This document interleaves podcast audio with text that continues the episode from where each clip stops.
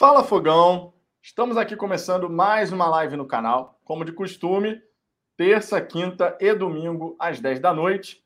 Estamos aqui para aquela resenha gloriosa com a participação de vocês. E hoje tivemos um dia até movimentado em relação a saídas e permanências. Né? Verdade. Agora, para o final da tarde, tivemos essas informações aí.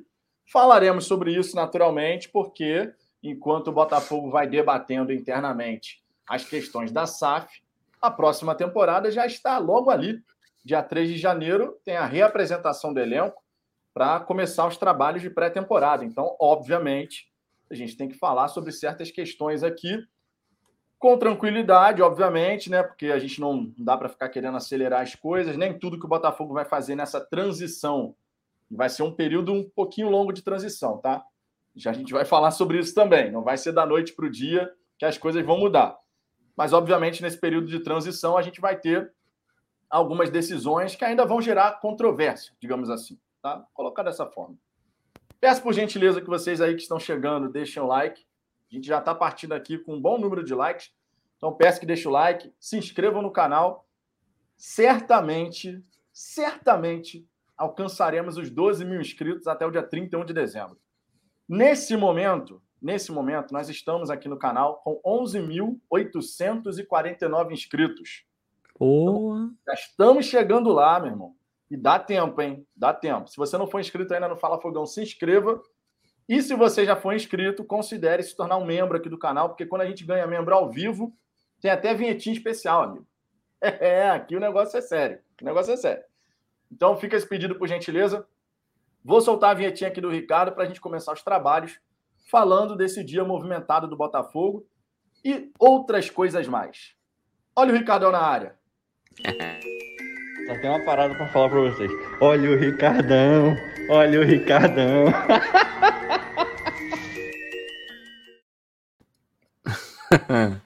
Bom, primeiro, boa noite, né?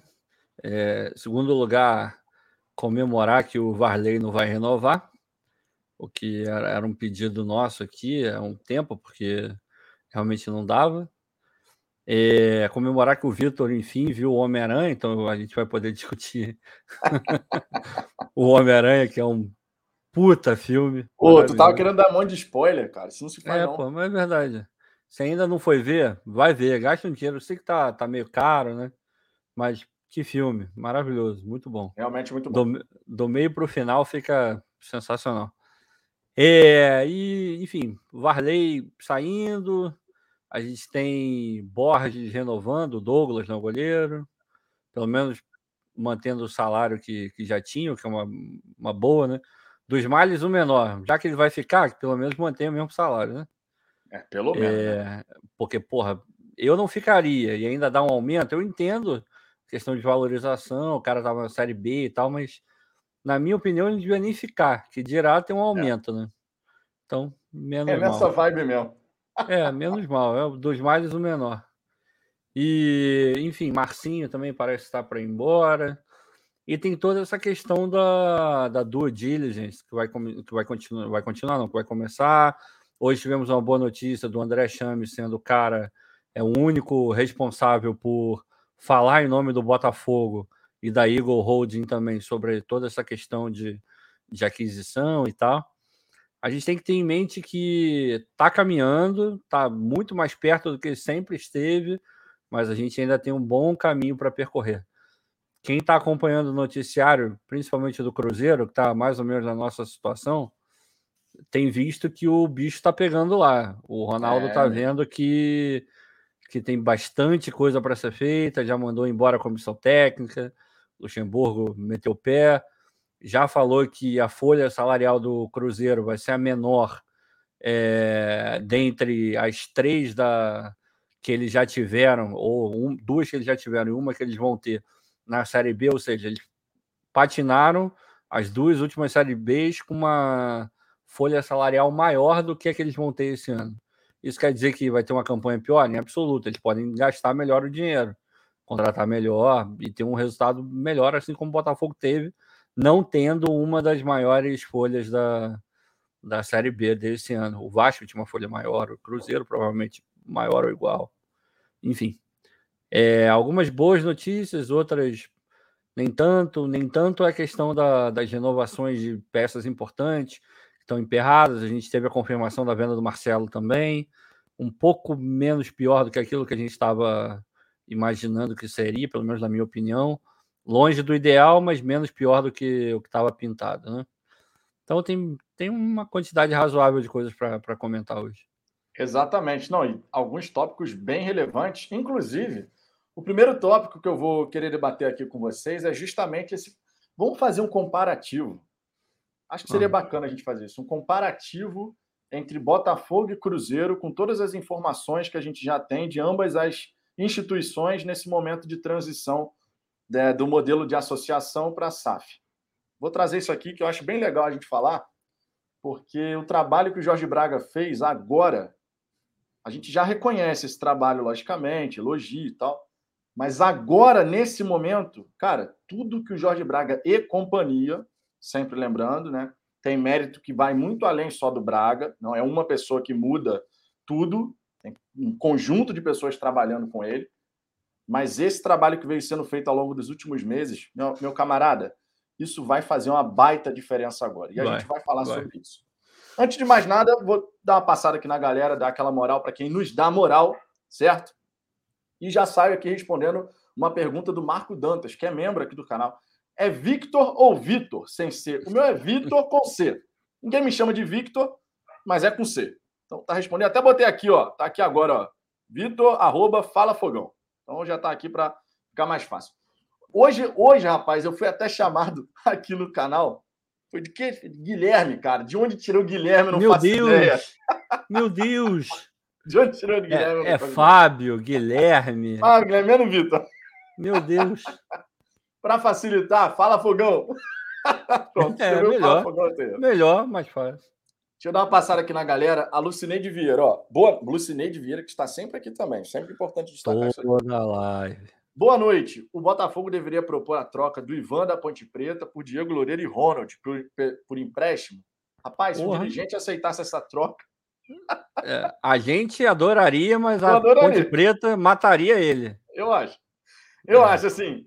Não, se um dirigente aceitasse uma troca como essa, cara. Porra. Sério mesmo, é para você chegar e perguntar pro cara, meu irmão, qual é a sua? Tá vou te falar que nem. Né? Vou te falar que nem os dirigentes do Botafogo aceitariam uma proposta dessa.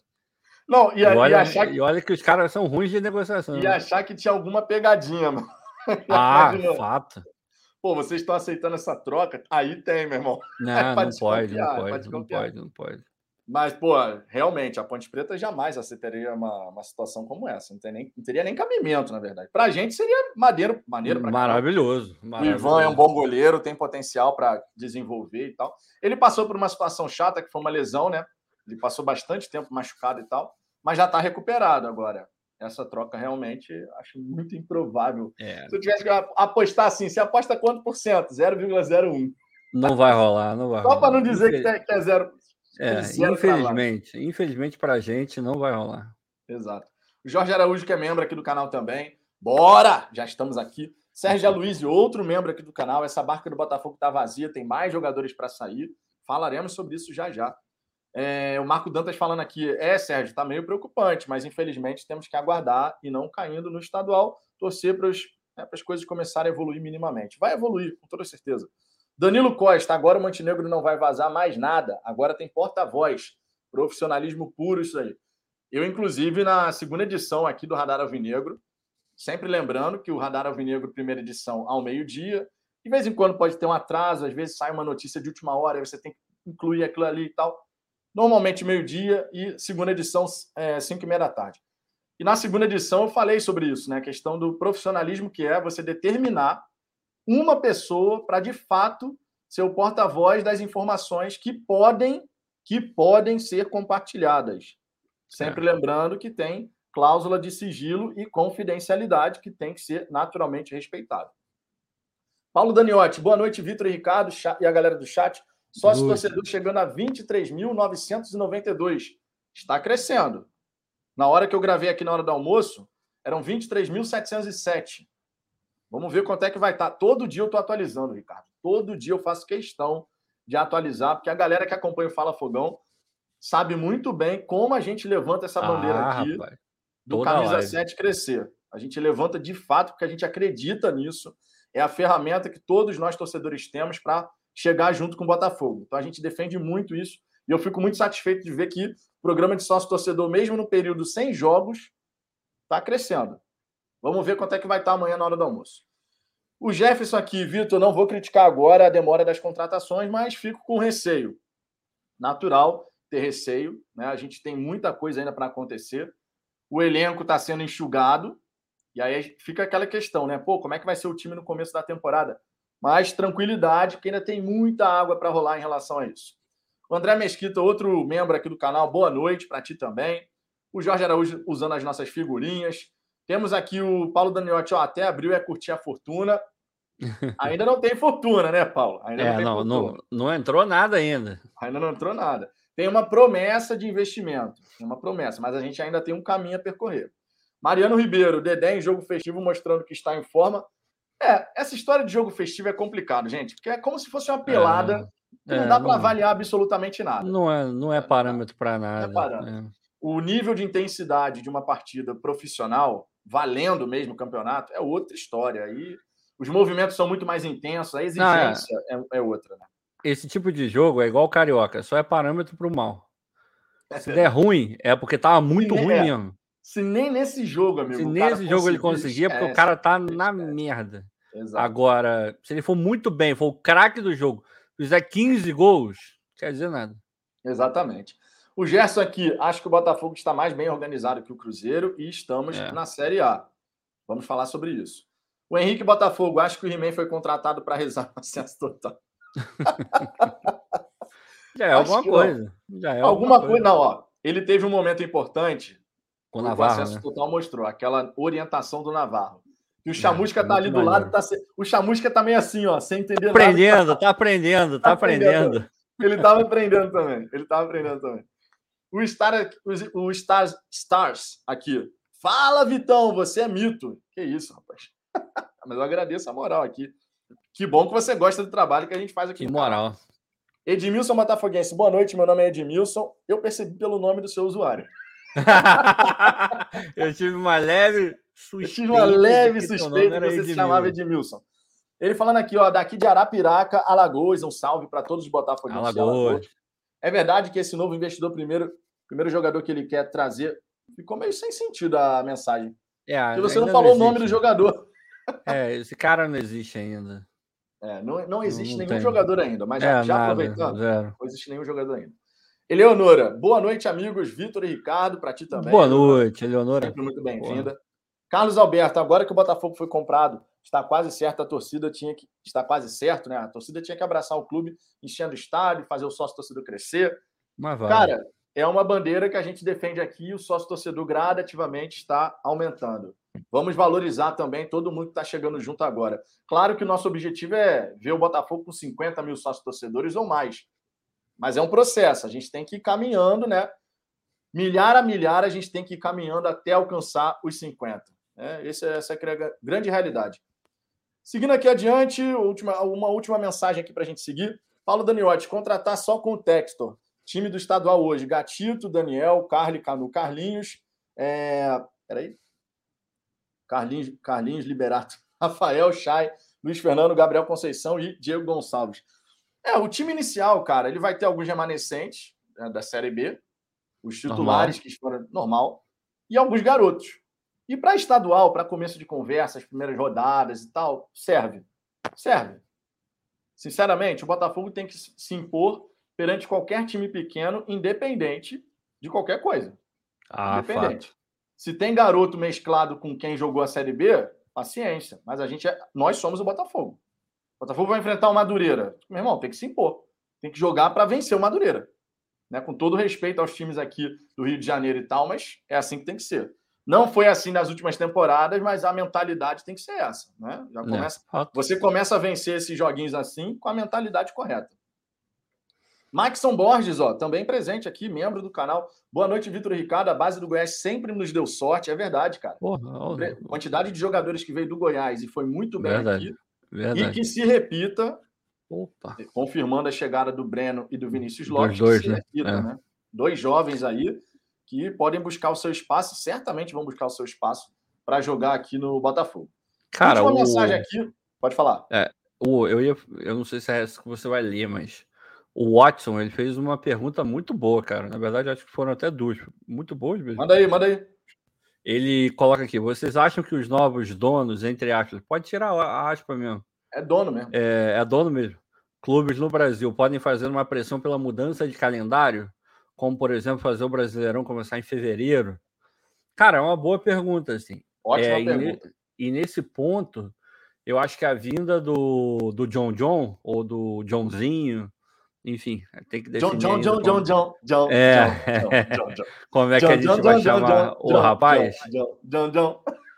A vinda dele é extremamente positiva por uma questão óbvia que dinheiro, o cara resolveu comprar o Botafogo e tal, o futebol do Botafogo. Mas outras coisas vão ser muito importantes também. Quer dizer, se a CBF deixar os clubes também, né? Ele tem, a gente não pode esquecer que ele é acionista do Crystal Palace. Então, o cara ele tem contato com a Premier League, ele tem contato com como é que é feita a negociação de patrocínio, de direito de TV, como é que é a divisão, como é que não é, como é que cada clube se comporta, qual o tamanho do mercado, é, com quem falar, quem pode ser interessado em quê. Então, se a gente, e a gente, quando eu digo é, futebol brasileiro, é, aproveitar todo o conhecimento que esse tipo de cara tem, a gente tende a crescer e o produto melhorar. Exato. Agora, o grande impeditivo é a cultura dos dirigentes brasileiros, que, via de regra, são os idiotas. É basicamente isso. Não, então... e tem outra, né, Ricardo? Hum. Choque de cultura, né? Ah, total. Choque de cultura. Porque quando total. você passa a ter a SAF de um lado e as associações sem fins lucrativos do outro, irmão, choque aqui vai ser forte. Vai ser é. forte ao longo do tempo. Porque é. tem time que nem pensa, nem pensa em virar SAF. Nem pensa, né? É nem cogita essa possibilidade hoje. Então vai ter um choque cultural em relação a isso também. É, né? tomara, tomara que todo mundo esteja com, com a cabeça muito aberta. Eu acredito que isso vai acontecer, em absoluto, eu não acredito que isso vai acontecer, é. porque é. A gente conhece dirigente brasileiro, né? A gente sabe, quando, quando começou esse negócio de liga, eu falei, Ih, não vai rolar, esquece, não vai rolar.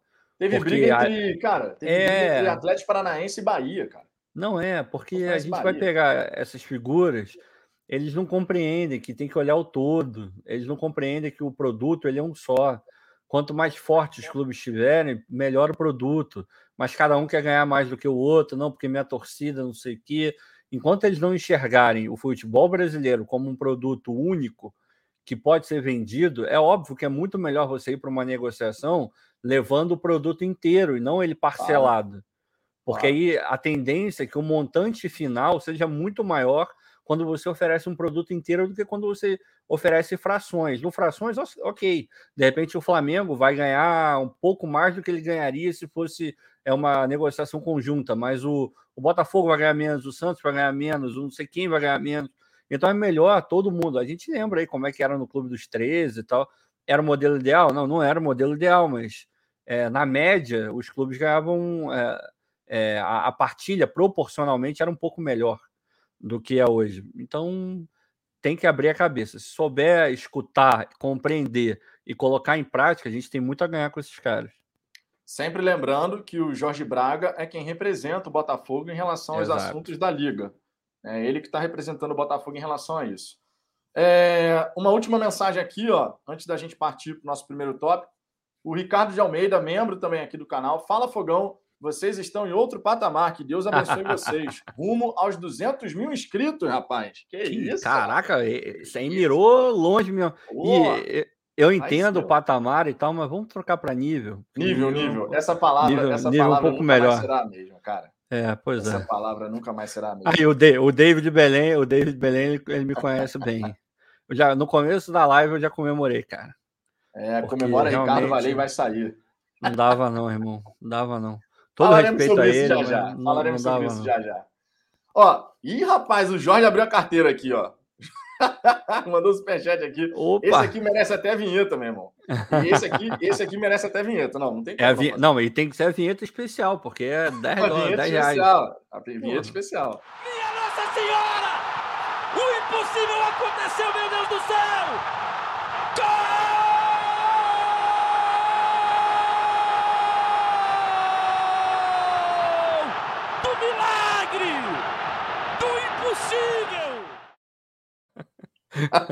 É muito bom isso. É. O Jorge Araújo aqui, ó. Leiam mais. Inclusive, antes de eu ler a mensagem do Jorge, o Jorge me mandou um link que eu vou mandar para você, Ricardo.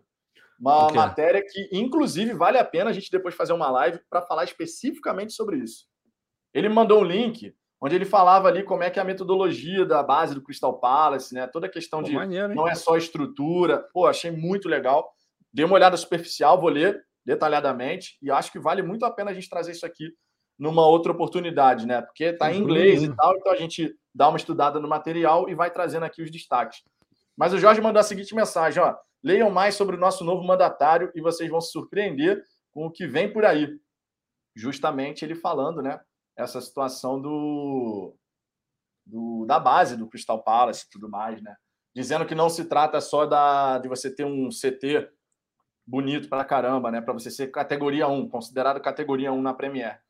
Se uhum. trata também das pessoas que você tem lá, das metodologia, enfim, todo um trabalho que você tem que ter para desenvolver talentos, né? Jovens jogadores e esse é um ponto que a gente já faz um trabalho honesto diante da é. estrutura é. que a gente tem, é. mas obviamente é. a gente pode dar um salto de qualidade, né? E olha, um detalhe também que depois a gente pode fazer numa, numa live, é, antes de começar questão de jogos na próxima temporada e tal, é a gente faz, falar justamente sobre as oportunidades de intercâmbio que existe, existe entre Crystal Palace e Botafogo. Pô, Troca de ideias, metodologia. Tem muita coisa aí que a gente pode, pode é, e, abordar em relação e, a isso. Não, e a gente tem que. Porque provavelmente vai ter algum comentário. Porra, mas o que, que a gente vai aprender com Crystal Palace? Time médio, 11 primeiro, 12 segundo, terceiro da Premier League. Porra, cara. É, tem como aprender muita coisa. A gente coisa, aprende, a rapaz, a gente aprende coisa. em tudo quanto é lugar. E de tudo quanto é Muita coisa. A gente aprende, aprende, aprende e morre burro. Então. É verdade, porque dá... tem, ainda tem mais coisa para aprender. Pô, ainda tem muito mais, cara. Então dá para. Dane-se que os caras são meio de tabela. Mas alguma coisa, alguma coisa a gente vai conseguir aproveitar. E o contrário também é verdadeiro. Ah, o que, que o Crystal Palace da Premier League vai aprender com um clube do Brasil totalmente endividado? Meu irmão, dá para aprender tem bastante. Tem coisa, coisa. para aprender, sim, tem coisa para aprender. Temos mais um superchat aqui, ó. O Cuca, Cuca Bonequinho. Maravilhoso. Maravilhoso, não. Em quem vocês apostam que vai brilhar da base 2022?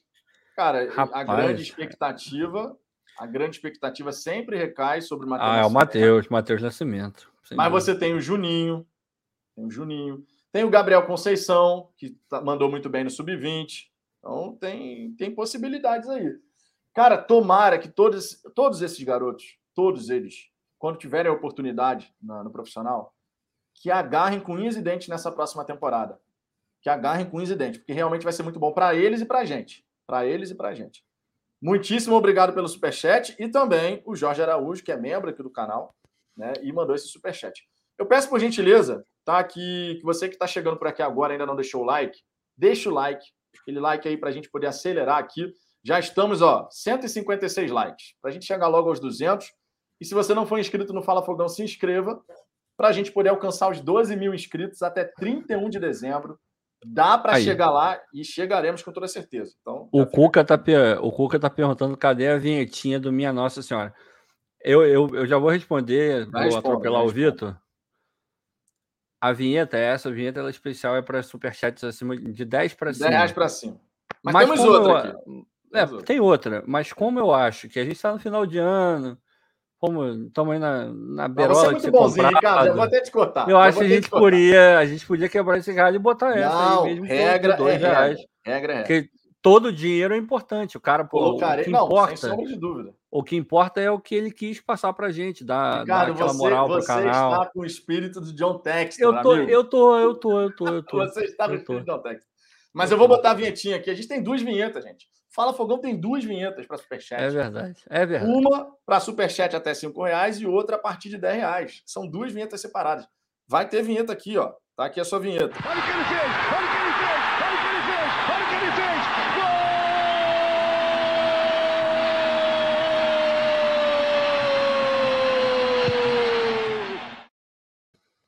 Tá aí a sua vinheta. E muitíssimo obrigado, naturalmente, pelo Superchat.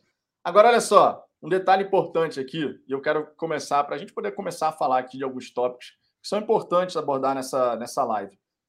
Primeiramente, vamos falar, né, vamos fazer esse comparativo, conforme eu disse, das situações de Botafogo e Cruzeiro. A gente está tendo essas notícias, né? Eu até comentei isso mais cedo aqui no canal, é, mas a gente está tendo essas notícias do que, que o Ronaldo Fenômeno está encontrando por lá. E a gente também vai ter, muito em breve, né, essa diligência começando aqui no Botafogo. O John Textor contratando uma empresa para poder fazer essa auditoria, passando pente fino aí nas contas, nos números, contratos e tudo mais. Diferente do que a gente viu acontecer no Botafogo, com o trabalho do Jorge Braga e companhia, que eles foram fazendo esse cortar na própria carne, reduzir custos, enxugar a folha salarial, tudo isso a gente foi vendo acontecer ao longo de 2021. A gente foi vendo acontecer no Botafogo. Já no Cruzeiro, na verdade, a gente viu o caos. A gente viu o caos. Jogadores simplesmente entrando em greve. Ah, no Botafogo eles ameaçaram. Sim, ameaçaram por conta de direito de imagem que estava atrasado. Mas dentro daquele limite de 60 salários mínimos, estava tudo sendo pago. É porque tinha uma diferença que estava em aberto. No Cruzeiro, os caras não estavam recebendo. Funcionário, jogador, comissão técnica, ninguém estava recebendo nada. Nada. E os jogadores, inclusive, não treinaram. Teve um dia que não treinaram, não apareceram para treinar e tal. Foi logo então, depois do viu... jogo contra o Botafogo, inclusive. Exatamente, bem lembrado. Então a gente viu no Cruzeiro o caos, o caos nessa temporada, não apenas pela campanha dentro de campo, mas também por tudo que acontecia fora dele. Atraso salarial, greve de jogador, enfim. O, enquanto isso, o presidente lá em Portugal palestrando sobre gestão moderna no futebol. É uma parada meio sem sentido, né, diante de tudo que acontecia no Cruzeiro. E agora, quando a gente tem a chegada, esse acordo né, do Cruzeiro com o Ronaldo Fenômeno, que foi o primeiro acordo de um grande time brasileiro, né? Lembrando sempre que é uma prioridade de investimento. Ainda não tem nada de dinheiro aportado no Cruzeiro, assim como não tem no Botafogo. Mas a gente sempre tem que lembrar o seguinte: enquanto o Botafogo. Cara, são, são sutis diferenças, Ricardo, que eu acho importante a gente falar aqui. Porque enquanto o Botafogo, que já sabia que ia disputar a Série A, não fez nenhum movimento, nenhum movimento de contratações, e obviamente isso foi gerando uma ansiedade na torcida, porque a gente não sabia. Tá gerando, né? Tá gerando. Tá gerando ainda. Mas eu acho que já foi até maior, sabia? Acho que a galera, depois que teve esse anúncio ah, da, é. da questão do John Texton, não sei o quê. É porque fica com, com um negócio de vai ter investimento na cabeça, então dá uma, uma, amenizada, né? Dá uma amenizada. Claro que a ansiedade ela está existindo, os dias vão passando. Normal. normal. normal. Mas diferente do que o Botafogo fez, de olha, vamos segurar, porque a gente tem que fechar as contas de 2021. Tinham essas conversas nos bastidores, né, em relação a vamos avançar com esse acordo aqui e tudo mais. No Cruzeiro foi diferente. No Cruzeiro, eles saíram anunciando pacotão de reforços. Pacotão de. Quando você anuncia pacotão de reforços e você ainda não fez a limpa no elenco, o que, que você faz com a folha? Joga aqui para o alto. E o que, que o Ronaldo está falando agora? Irmão, a folha tem que ser um terço da atual. A folha no futebol tem que ser um terço da atual. Ou seja, vai ter que enxugar pra caramba. Pra não, tem uma outra, e tem uma outra coisa também. É... Eu não tô querendo aqui defender o Botafogo, passar pano pro Botafogo, não, porque eu realmente acho que tá lento demais. É... Na verdade, a gente tem que dividir, né? A gente tem que pensar em contratações para 2022, manutenção ou dispensa de jogadores do elenco de 2021. As dispensas estão sendo até boas, assim, uma velocidade até razoavelmente rápida. É, boa parte daqueles que a gente não gostaria que ficassem, de fato, já foram é, encaminhados para outros clubes, ou então o contrato acabou, o Botafogo não renovou e cada um vai para o seu canto. É, agora, de jogadores importantes, está tá realmente complicado por enquanto, né? Marco Antônio, Oyama, é, parece que o Barreto também eles tratam com prioridade. Eu não trataria, mas o Botafogo está tratando, enfim. É, agora, se você for pegar o Cruzeiro, o Cruzeiro, ele já, come... conforme o Vitor falou, ele já começou a contratar tem a questão da grana, que impacta, sem dúvida nenhuma, que foi o que o Vitor acabou de trazer, mas tem uma outra coisa também. É, você traz baseado numa ideia de futebol que tem como base uma comissão técnica para poder implantar ela, em teoria. Exato. Aí você contrata os jogadores que, em teoria, estão é, em concordância com aquilo que o, o Vanderlei Luxemburgo queria para o time dele. Aí você vai e manda o Vanderlei Luxemburgo embora, e a comissão inteira. E já tem os jogadores contratados aí. Por que, que não segurou um pouco, sabendo que, que a questão da, da venda estava acontecendo, que naturalmente qualquer investidor vai chegar e vai mandar, pô, segura a onda aí que eu quero entender como é que está acontecendo aqui, não sei se dá para pagar todo mundo que vocês querem contratar, isso é o básico. Parece que eles atropelaram um pouco o, o prosseguimento natural do que seria uma, uma contratação no pano, tendo como pano de fundo a, uma venda de um clube. Então, até nisso, essa questão de contratar a rodo é ruim, porque agora vai chegar um novo treinador que a gente não sabe quem é. Será que esses jogadores que foram contratados estão dentro da ideia dele? É, exatamente. Não sei. Exato, não. E esse é um ponto extremamente relevante. Extremamente relevante. Antes da gente seguir aqui com a linha de raciocínio, o Leonardo Seixas mandou um superchat aqui. Não quero falar nada, não. Só feliz, vamos fogo. Falou Só tudo, feliz, porra. Vamos, falou tudo. Falou tudo. Queria falar nada, falou tudo. Feliz, porra. vamos fogo, amigo. Não é feliz ano novo, não. Feliz, vamos fogo. Vamos botar aqui. Hoje vai ter, hoje vai ter vinhetinha para todo mundo mandar superchat. A última live a gente não teve vinhetinha, mas hoje tem. Hoje tem. E voltaremos na sequência com a linha de raciocínio aqui fazendo esse comparativo de Botafogo e Cruzeiro. Olha o que ele fez! Olha o que ele fez! Olha o que ele fez! Olha o que ele fez! Gol!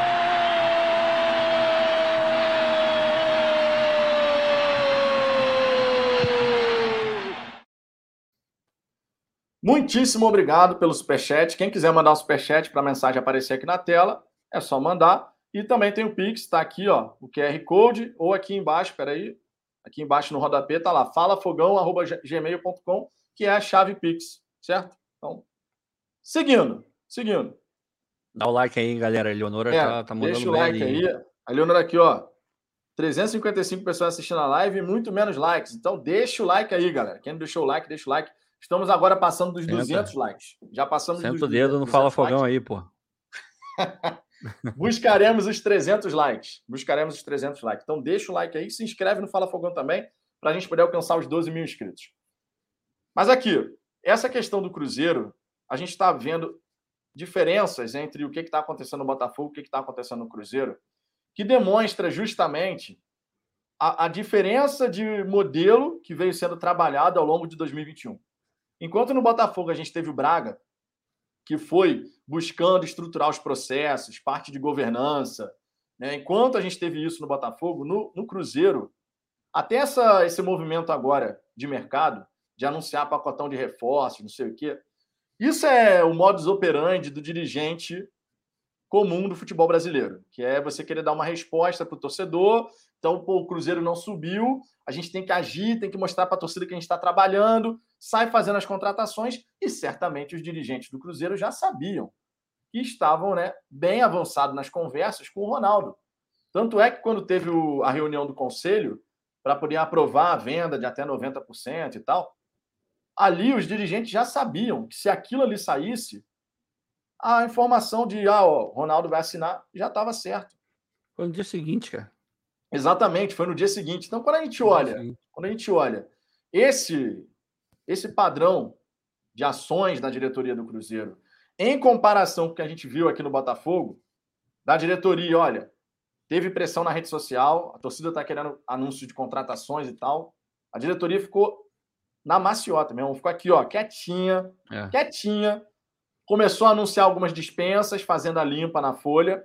Ah, esse aqui não vai ficar, aquele ali não. Ah, esse aqui a gente tentou renovar, mas ainda não foi. Aquele ali não sei o quê. Mas foi aos poucos, aos poucos. E tinha uma razão de ser. Tinha uma razão de ser. Porque olha só, quando você para para pensar em todo esse processo que está acontecendo lá no Cruzeiro e também no Botafogo, isso que você falou, Ricardo, é muito verdade. Você traz os jogadores, uns seis, sete jogadores que o Cruzeiro já contratou, que em tese está dentro dessa linha de, de futebol que o Luxemburgo, por exemplo, pensava. Só que na sequência, você demite o Luxemburgo, você também demite o diretor de futebol. Porra. E você, você avisa: olha, teremos que enxugar a folha para ter um terço da folha atual. Isso uhum. gera uma insegurança para qualquer pessoa que está trabalhando no Cruzeiro nesse momento gigantesca. Não tem como falar o contrário. Gera uma insegurança gigantesca. E enquanto isso, no Botafogo, a gente viu a diretoria fazendo as coisas gradativamente, ao longo do ano passando pente fino em tudo, organizando a casa, e isso vai fazer uma baita diferença agora. Antes de passar a palavra para você e também passar aqui na galera, temos mais um superchat. o Roberto de Souza. Olha, o Fogão vai acabar com tudo. O Fogão vai acabar com tudo. De Souza. Tomara, to, tomara, de modo positivo? De modo positivo. De modo positivo. Tomara, tomara. E vai de vinheta de novo.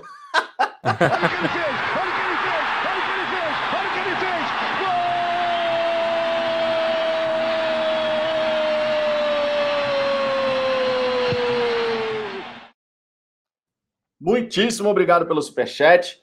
E agora, Ricardo, antes de passar aqui na galera, Sim. quero saber sua visão sobre esse, esse comparativo aqui. Ah. A minha sensação, a minha sensação, só para te passar, a minha sensação é que no Cruzeiro as coisas estão bagunçadas, uhum. bagunçadas, e no Botafogo a gente vê uma organização desses processos. Sabe aquela coisa mais, é isso aqui que a gente vai fazer, depois é isso, depois é aquilo. Eu estou sentindo uma diferença de organização brutal nesse momento ah, não, entre é. um lado e o outro. É, quer dizer que essa auditoria que vai ser feita não vai encontrar nada de errado? Cara, provavelmente vai encontrar alguma cagada. Vai, vai encontrar, porque o Botafogo ele é um campo minado. De repente o, o Braga ele não chegou porra, tão a fundo quanto a gente gostaria que tivesse chegado, não por culpa dele, por culpa da bagunça que foi o Botafogo nos últimos, sei lá, quantos milhões de anos. Então, é para a gente esperar que nada de errado vai ser encontrado, cara. Eu não estou esperando isso. Estou esperando que alguma cagada vai ser encontrada. Mas alguma cagada nível, cara, não vou mais fazer o um negócio? Não, acredito que não.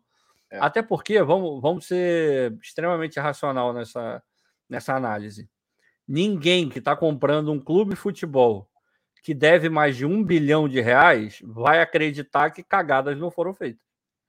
Todo mundo que vai comprar um clube falido igual o Botafogo vai ter certeza que cagadas foram feitas. Afinal e não de precisa contas, ser... é. Afinal de contas, não chegaria uma dívida de um bilhão sem ter exato, cagadas. Né? Exato. Não, cara, não tem como. Você não precisa ser porra, um maluco pica da Ernest Young para descobrir isso. Basta você ter meio neurônio. Você vai olhar e falar, realmente, ih, rapaz, até o cara mais humilde do mundo, que nunca entendeu nada de, de auditoria, finanças, governança, ele vai olhar e falar: ih, rapaz, deu ruim aí, hein? Porra, um bilhão, irmão, é muito dinheiro. Claro Exato. que tem, tem coisa ruim, mas é, é inegável que o processo do Botafogo ele tá mais bem desenhado. É, alguma cagada que poderia ser séria de repente já foi identificada barra resolvida, é porque o Braga ele falou assim que eu assumi, é, uma das minhas preocupações básicas, base, era transformar o Botafogo numa SAF.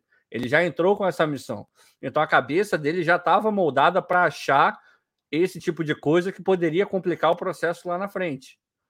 De novo, ele já fez tudo? Provavelmente não.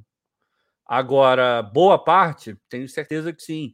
E outra coisa, quando alguém vai fazer uma auditoria e os processos estão bem definidos, o que a auditoria está querendo investigar, o cara já traz logo de primeira, ah, não, está aqui, isso aqui, esse documento está aqui, a gente arquiva de tal e tal forma, a gente organiza de tal e tal jeito. Quando você demonstra para o seu auditor que as coisas estão organizadas, é, já causa uma boa impressão, o Exato. cara já vem um pouco mais, é, não digo leve, mas o cara ele vai te olhar com outros olhos, sabe?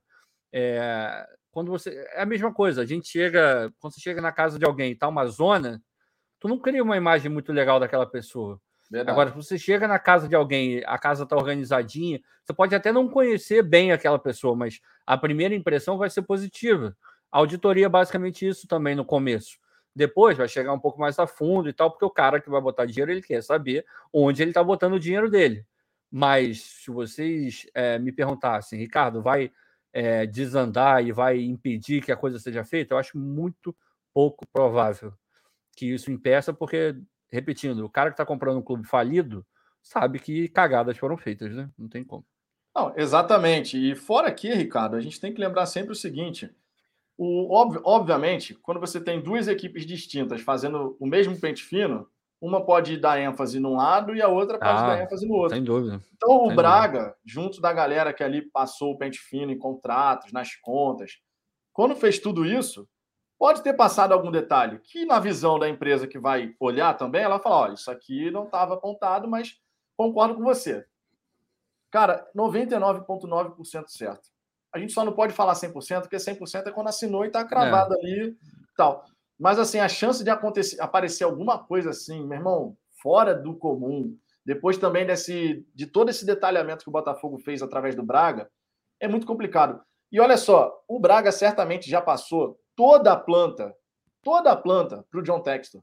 Explicando, ah, claro. ó, o Botafogo é assim, assim, assado, os problemas são esse, esse, esse, as soluções possíveis são essas e tal certamente isso já foi conversado. Não, e até, é, e até é por... praxe, né? É praxe. Não, e tem, e tem, e tem uma tem outra coisa mesmo. também. Tem uma outra coisa também. Quem está envolvido nesse tipo de transação já conhece qual é o ritual. O Botafogo já sabia que teria uma auditoria. Por mais que o Botafogo tenha feito um milhão de auditorias, que sei lá, mas quem tenha é, organizado as contas do clube, é, enfim, ele já sabia que quem comprasse faria questão de que houvesse uma auditoria. Claro. Então não é que o Botafogo foi pego de surpresa. Todo esse ritual já era de conhecimento de todo mundo que está lá dentro. Então o cara teve a chance de se preparar para esse tipo de evento. É, é, completamente diferente se chegasse agora e do nada, uma coisa não combinada, não prevista, o, o Textor virasse, eu quero fazer uma auditoria no Botafogo antes de comprar. Ia estar tá todo mundo desesperado com o cabelo em pé. Só que não é esse o cenário. Todo mundo que está lá já sabia que isso ia acontecer. Então a gente quer crer, a gente acredita muito que o trabalho foi feito. Ah, sim, com certeza.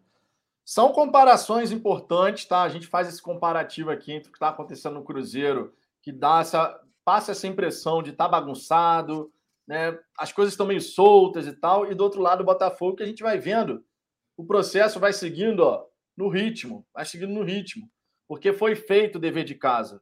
Agradeçam sempre o fato do Jorge Braga ter tido essa visão, ser um profissional que tem essa capacidade, essa competência e, obviamente, liderando a equipe para fazer o trabalho necessário. E ao Vai fazer uma também que abriu espaço para isso também, né? Sim, gente? sempre, sempre, sempre dando os parabéns para o Durcésio. Eu vejo muito, cara, quando eu vejo um torcedor falando assim, pô, o Durcésio não fez nada, meu irmão, o Durcésio fez o mais importante.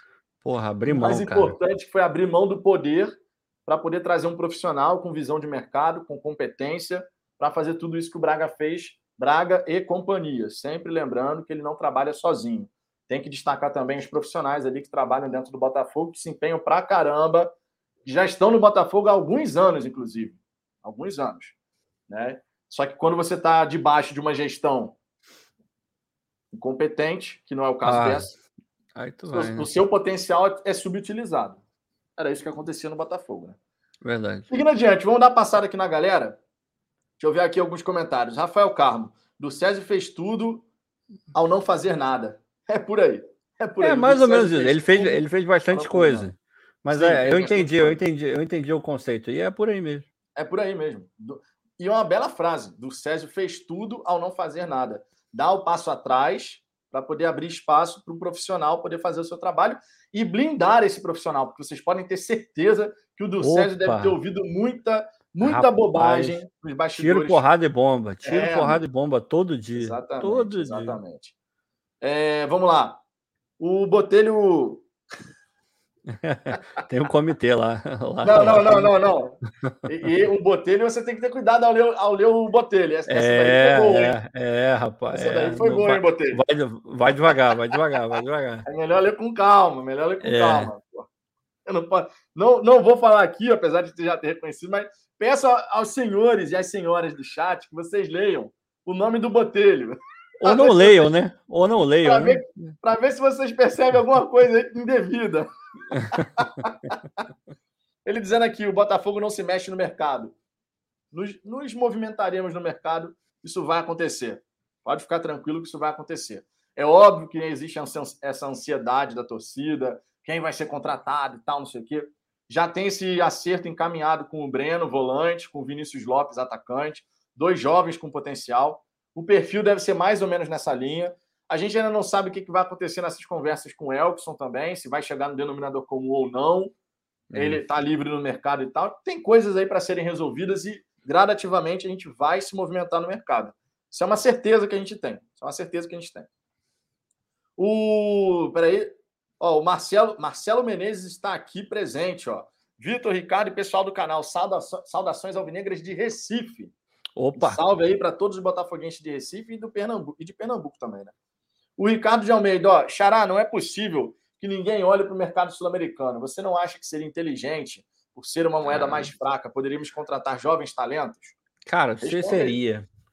Seria. A gente já falou isso algumas vezes também, mas para você fazer esse tipo de movimento no mercado sul-americano, você tem que ter uma rede muito boa de olheiro, entender muito bem, mapear bem para caramba. E, e o Botafogo não tem essa expertise ainda. A gente espera que tenha, a gente já cobrou um milhão de vezes head scout, a gente já, já cobrou equipe, porque para contratar Lecaros, Barrandegui, cara, é fácil, até eu contrataria, porque eles não foram atrás, o empresário chegou, mandou um link de YouTube e contrataram. Pô, traz aí, fala espanhol, vamos contratar.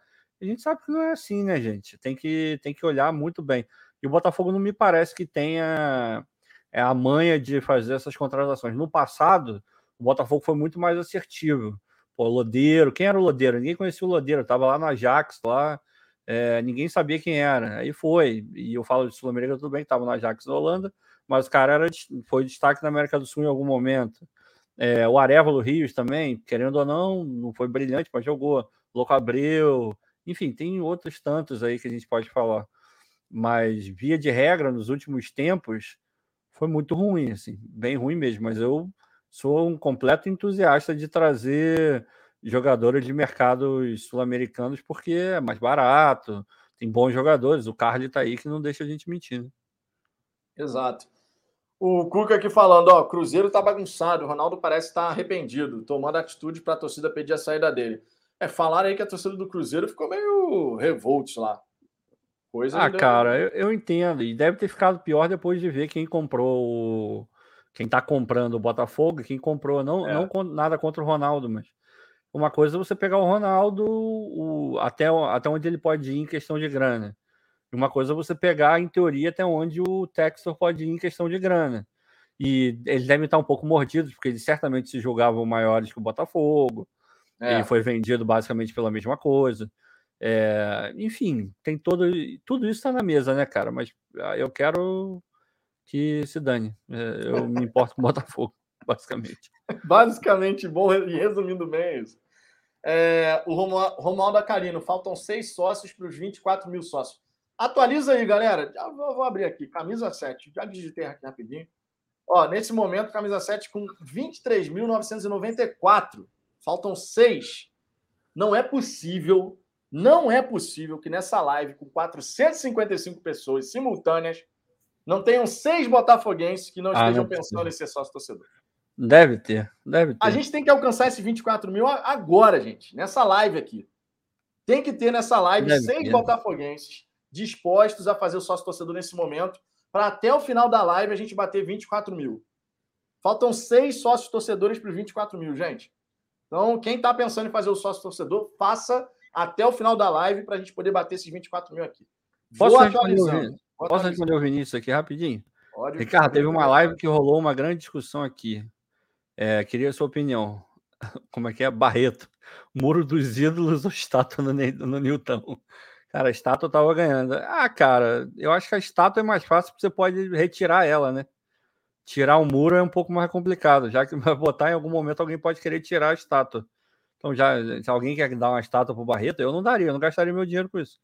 Mas se alguém quer, cara, fica à vontade aí, porque depois a gente pode tirar. Tirar o muro é um pouco mais complicado, porque vai fazer falta. A estátua certamente não fará. Agora, e tem uma outra coisa aqui rapidinho, que essa é uma boa pergunta. É, eu, eu não vou ler o nome todo, porque eu não, enfim, não concordo, mas o John, ele pergunta, o John, o Tex, o John Tex. Sim, sim, sim. É, como vai ficar a situação do dinheiro arrecadado para o Centro de Saúde e Performance? É uma boa pergunta para a qual eu não tenho uma resposta. É, eu acho que ninguém tem. É, eu acredito que o Botafogo, muito em breve, né, definindo todas essas situações aí e tal, ele deve se pronunciar. E o dinheiro que já foi arrecadado certamente vai ser revertido para alguma coisa em prol do Botafogo, de repente base, enfim. Alguma coisa vai ser utilizado. Resta saber como é que o Botafogo vai é. se posicionar em relação a isso. Mas é uma pergunta muito justa. E no meu modo de ver, passado esse momento inicial aí de essas conversas que estão acontecendo, John Texton, Botafogo e tal, não sei o quê, a diretoria deveria se pronunciar, porque realmente é obrigatório. Quem já, quem já doou, você tem que saber como é que vai acontecer. Prestação né? de conta, né? Prestação Exatamente, de conta. prestação de contas. Até porque a ideia do projeto era os torcedores que fizeram a contribuição terem os seus nomes lá no painel no estádio Newton Santos. Essa ideia vai morrer? Não vai morrer? Eu acredito que não vai morrer. Eu acredito que. Eu acho que não. Vai, vai valer do mesmo jeito. Mas seria legal a diretoria do Botafogo se pronunciar. E buscarei essa informação. Buscarei essa informação. O Vitor, o tá? Vitor tem contato lá, hein? Não, é porque eu tenho contato da galera que está à frente do projeto. É, por então. isso que eu falei. Tenho contato eu vou buscar... negócio. Vou buscar essa informação, porque é, é, um ponto bem importante, cara. É uma pergunta bem pertinente, ainda mais diante de tudo que está acontecendo nesse Sim, momento. Né? Então, eu vou buscar essa informação para vocês. Vou buscar trazer essa informação aqui na próxima live, tá? Então, na quinta-feira, às 10 da noite, tem live aqui de novo. Vou, vou buscar trazer essa informação para vocês. Caraca, Combinado? a galera gosta mesmo, né? Porra. Fala aí. Não, gente, não, gente. Foi importante. Foi em alguns jogos, a gente até elegeu aqui o melhor em campo. Mas é, vamos, vamos, né, vamos superar, né? Vamos passar, Barreto nunca mais, pelo amor de Deus. Não, não vamos, vamos essa questão do né? Barreto, essa questão do Barreto não, é até, não, é até curioso, pelo seguinte: chegando o Breno, volante, 20 anos de idade, que tem as mesmas características. Eu pago Uber mesmas... para o Barreto ir embora. Faz sentido se esforçar para manter o Barreto? Não, cara, não. Eu, eu acho que não. Mesmo eu se acho. o Breno não chegar, também não faz. Não, é a, diretoria, porra, a diretoria quer a manutenção dele. Pois é, mas, porra, enfim, de novo, aquela velha história que a gente já falou um milhão de vezes. Com todo respeito ao cara, ao jogador, a gente está analisando aqui campo bola e o que a gente acredita que seja o melhor para um time de futebol e ainda por cima para o Botafogo. Cara, não, não, cara, Barreto não, desculpa, não tem, não tem nível para jogar no, numa Série A, no Botafogo, num time que quer jogar bola, esquece, não tem como. Não. Série B foi importante. Bate... Parem as máquinas. Parem as máquinas. Aí, veio daqui, hein? Veio daqui. Parem as máquinas, amigo. Veio daqui. Parem as máquinas. Veio daqui, hein? Meu irmão, parabéns para vocês, hein? Parabéns, parabéns para vocês. Hein? Parabéns. 24.001. 24.001 escolhidos. Coisa linda, coisa linda. Coisa linda, meu irmão. Coisa linda. E, ó, em questão de minutos que a gente falou isso aqui, bateu. E eu quero sim acreditar que veio daqui, da nossa gente. Ô, não quer, quer acreditar daqui, nada. Ó. Veio daqui. Quem veio falar daqui. o contrário é mentiroso. Irmão, parabéns, parabéns de verdade. Faltavam seis, ultrapassamos. Já, agora vamos em busca dos 25 mil. Vamos em busca dos 25 mil. Não vai dar para alcançar os 25 mil aqui ao vivo na live, mas a gente vai em busca dos 25 mil. Olha, tu não sabe, irmão. Aí metade do quase metade do público a gente tem, já está quase com 500. Exatamente. Tudo bem, diminui ali quem já é sócio torcedor e tal. Deve ter uns 300 aqui que ainda não acredito sensacional, eu. Sensacional, sensacional. Conseguimos bater agora 24 mil sócios, já são 24 mil e um. Realmente foi ele, foi ele mesmo, Vinícius. Ele que deu o, o, o de misericórdia. Foi ele. O quê? O quê? O rapaz, ele falou, ele, ele apontou aí quem foi que, que fez a diferença. Foi o senhor Navarra. Foi, foi, foi, foi o Navarra. O primo do Navarro, foi o Navarra. É o primo do Navarro, é o Navarra. É o Navarra. Foi ele mesmo. Ah, meu Deus do céu. Ó, temos mais um superchat aqui. O Roberto Silva. Boa noite, Fala Fogão. Vocês são os melhores. Cara, Porra, que cara, moral. Obrigado. Que de verdade. Moral. Esse nosso rostinho aqui bonito, Ricardo. Irmão, live bonita como essa, vocês vão encontrar em qualquer outro lugar. temos, temos superchat, hoje temos vinheta em todo superchat. Lembrando que tem uma vinheta para superchat até R$ reais e outra de 10 reais para cima, amigo. Abriu o bolso, botou Opa. 10 reais aqui, a vinheta é especial. Mas agora, vinhetinha do superchat do Roberto Silva. Muito obrigado mais uma vez. Olha o que ele fez! Olha o que ele fez! Olha o que ele fez! Olha o que ele fez! Gol!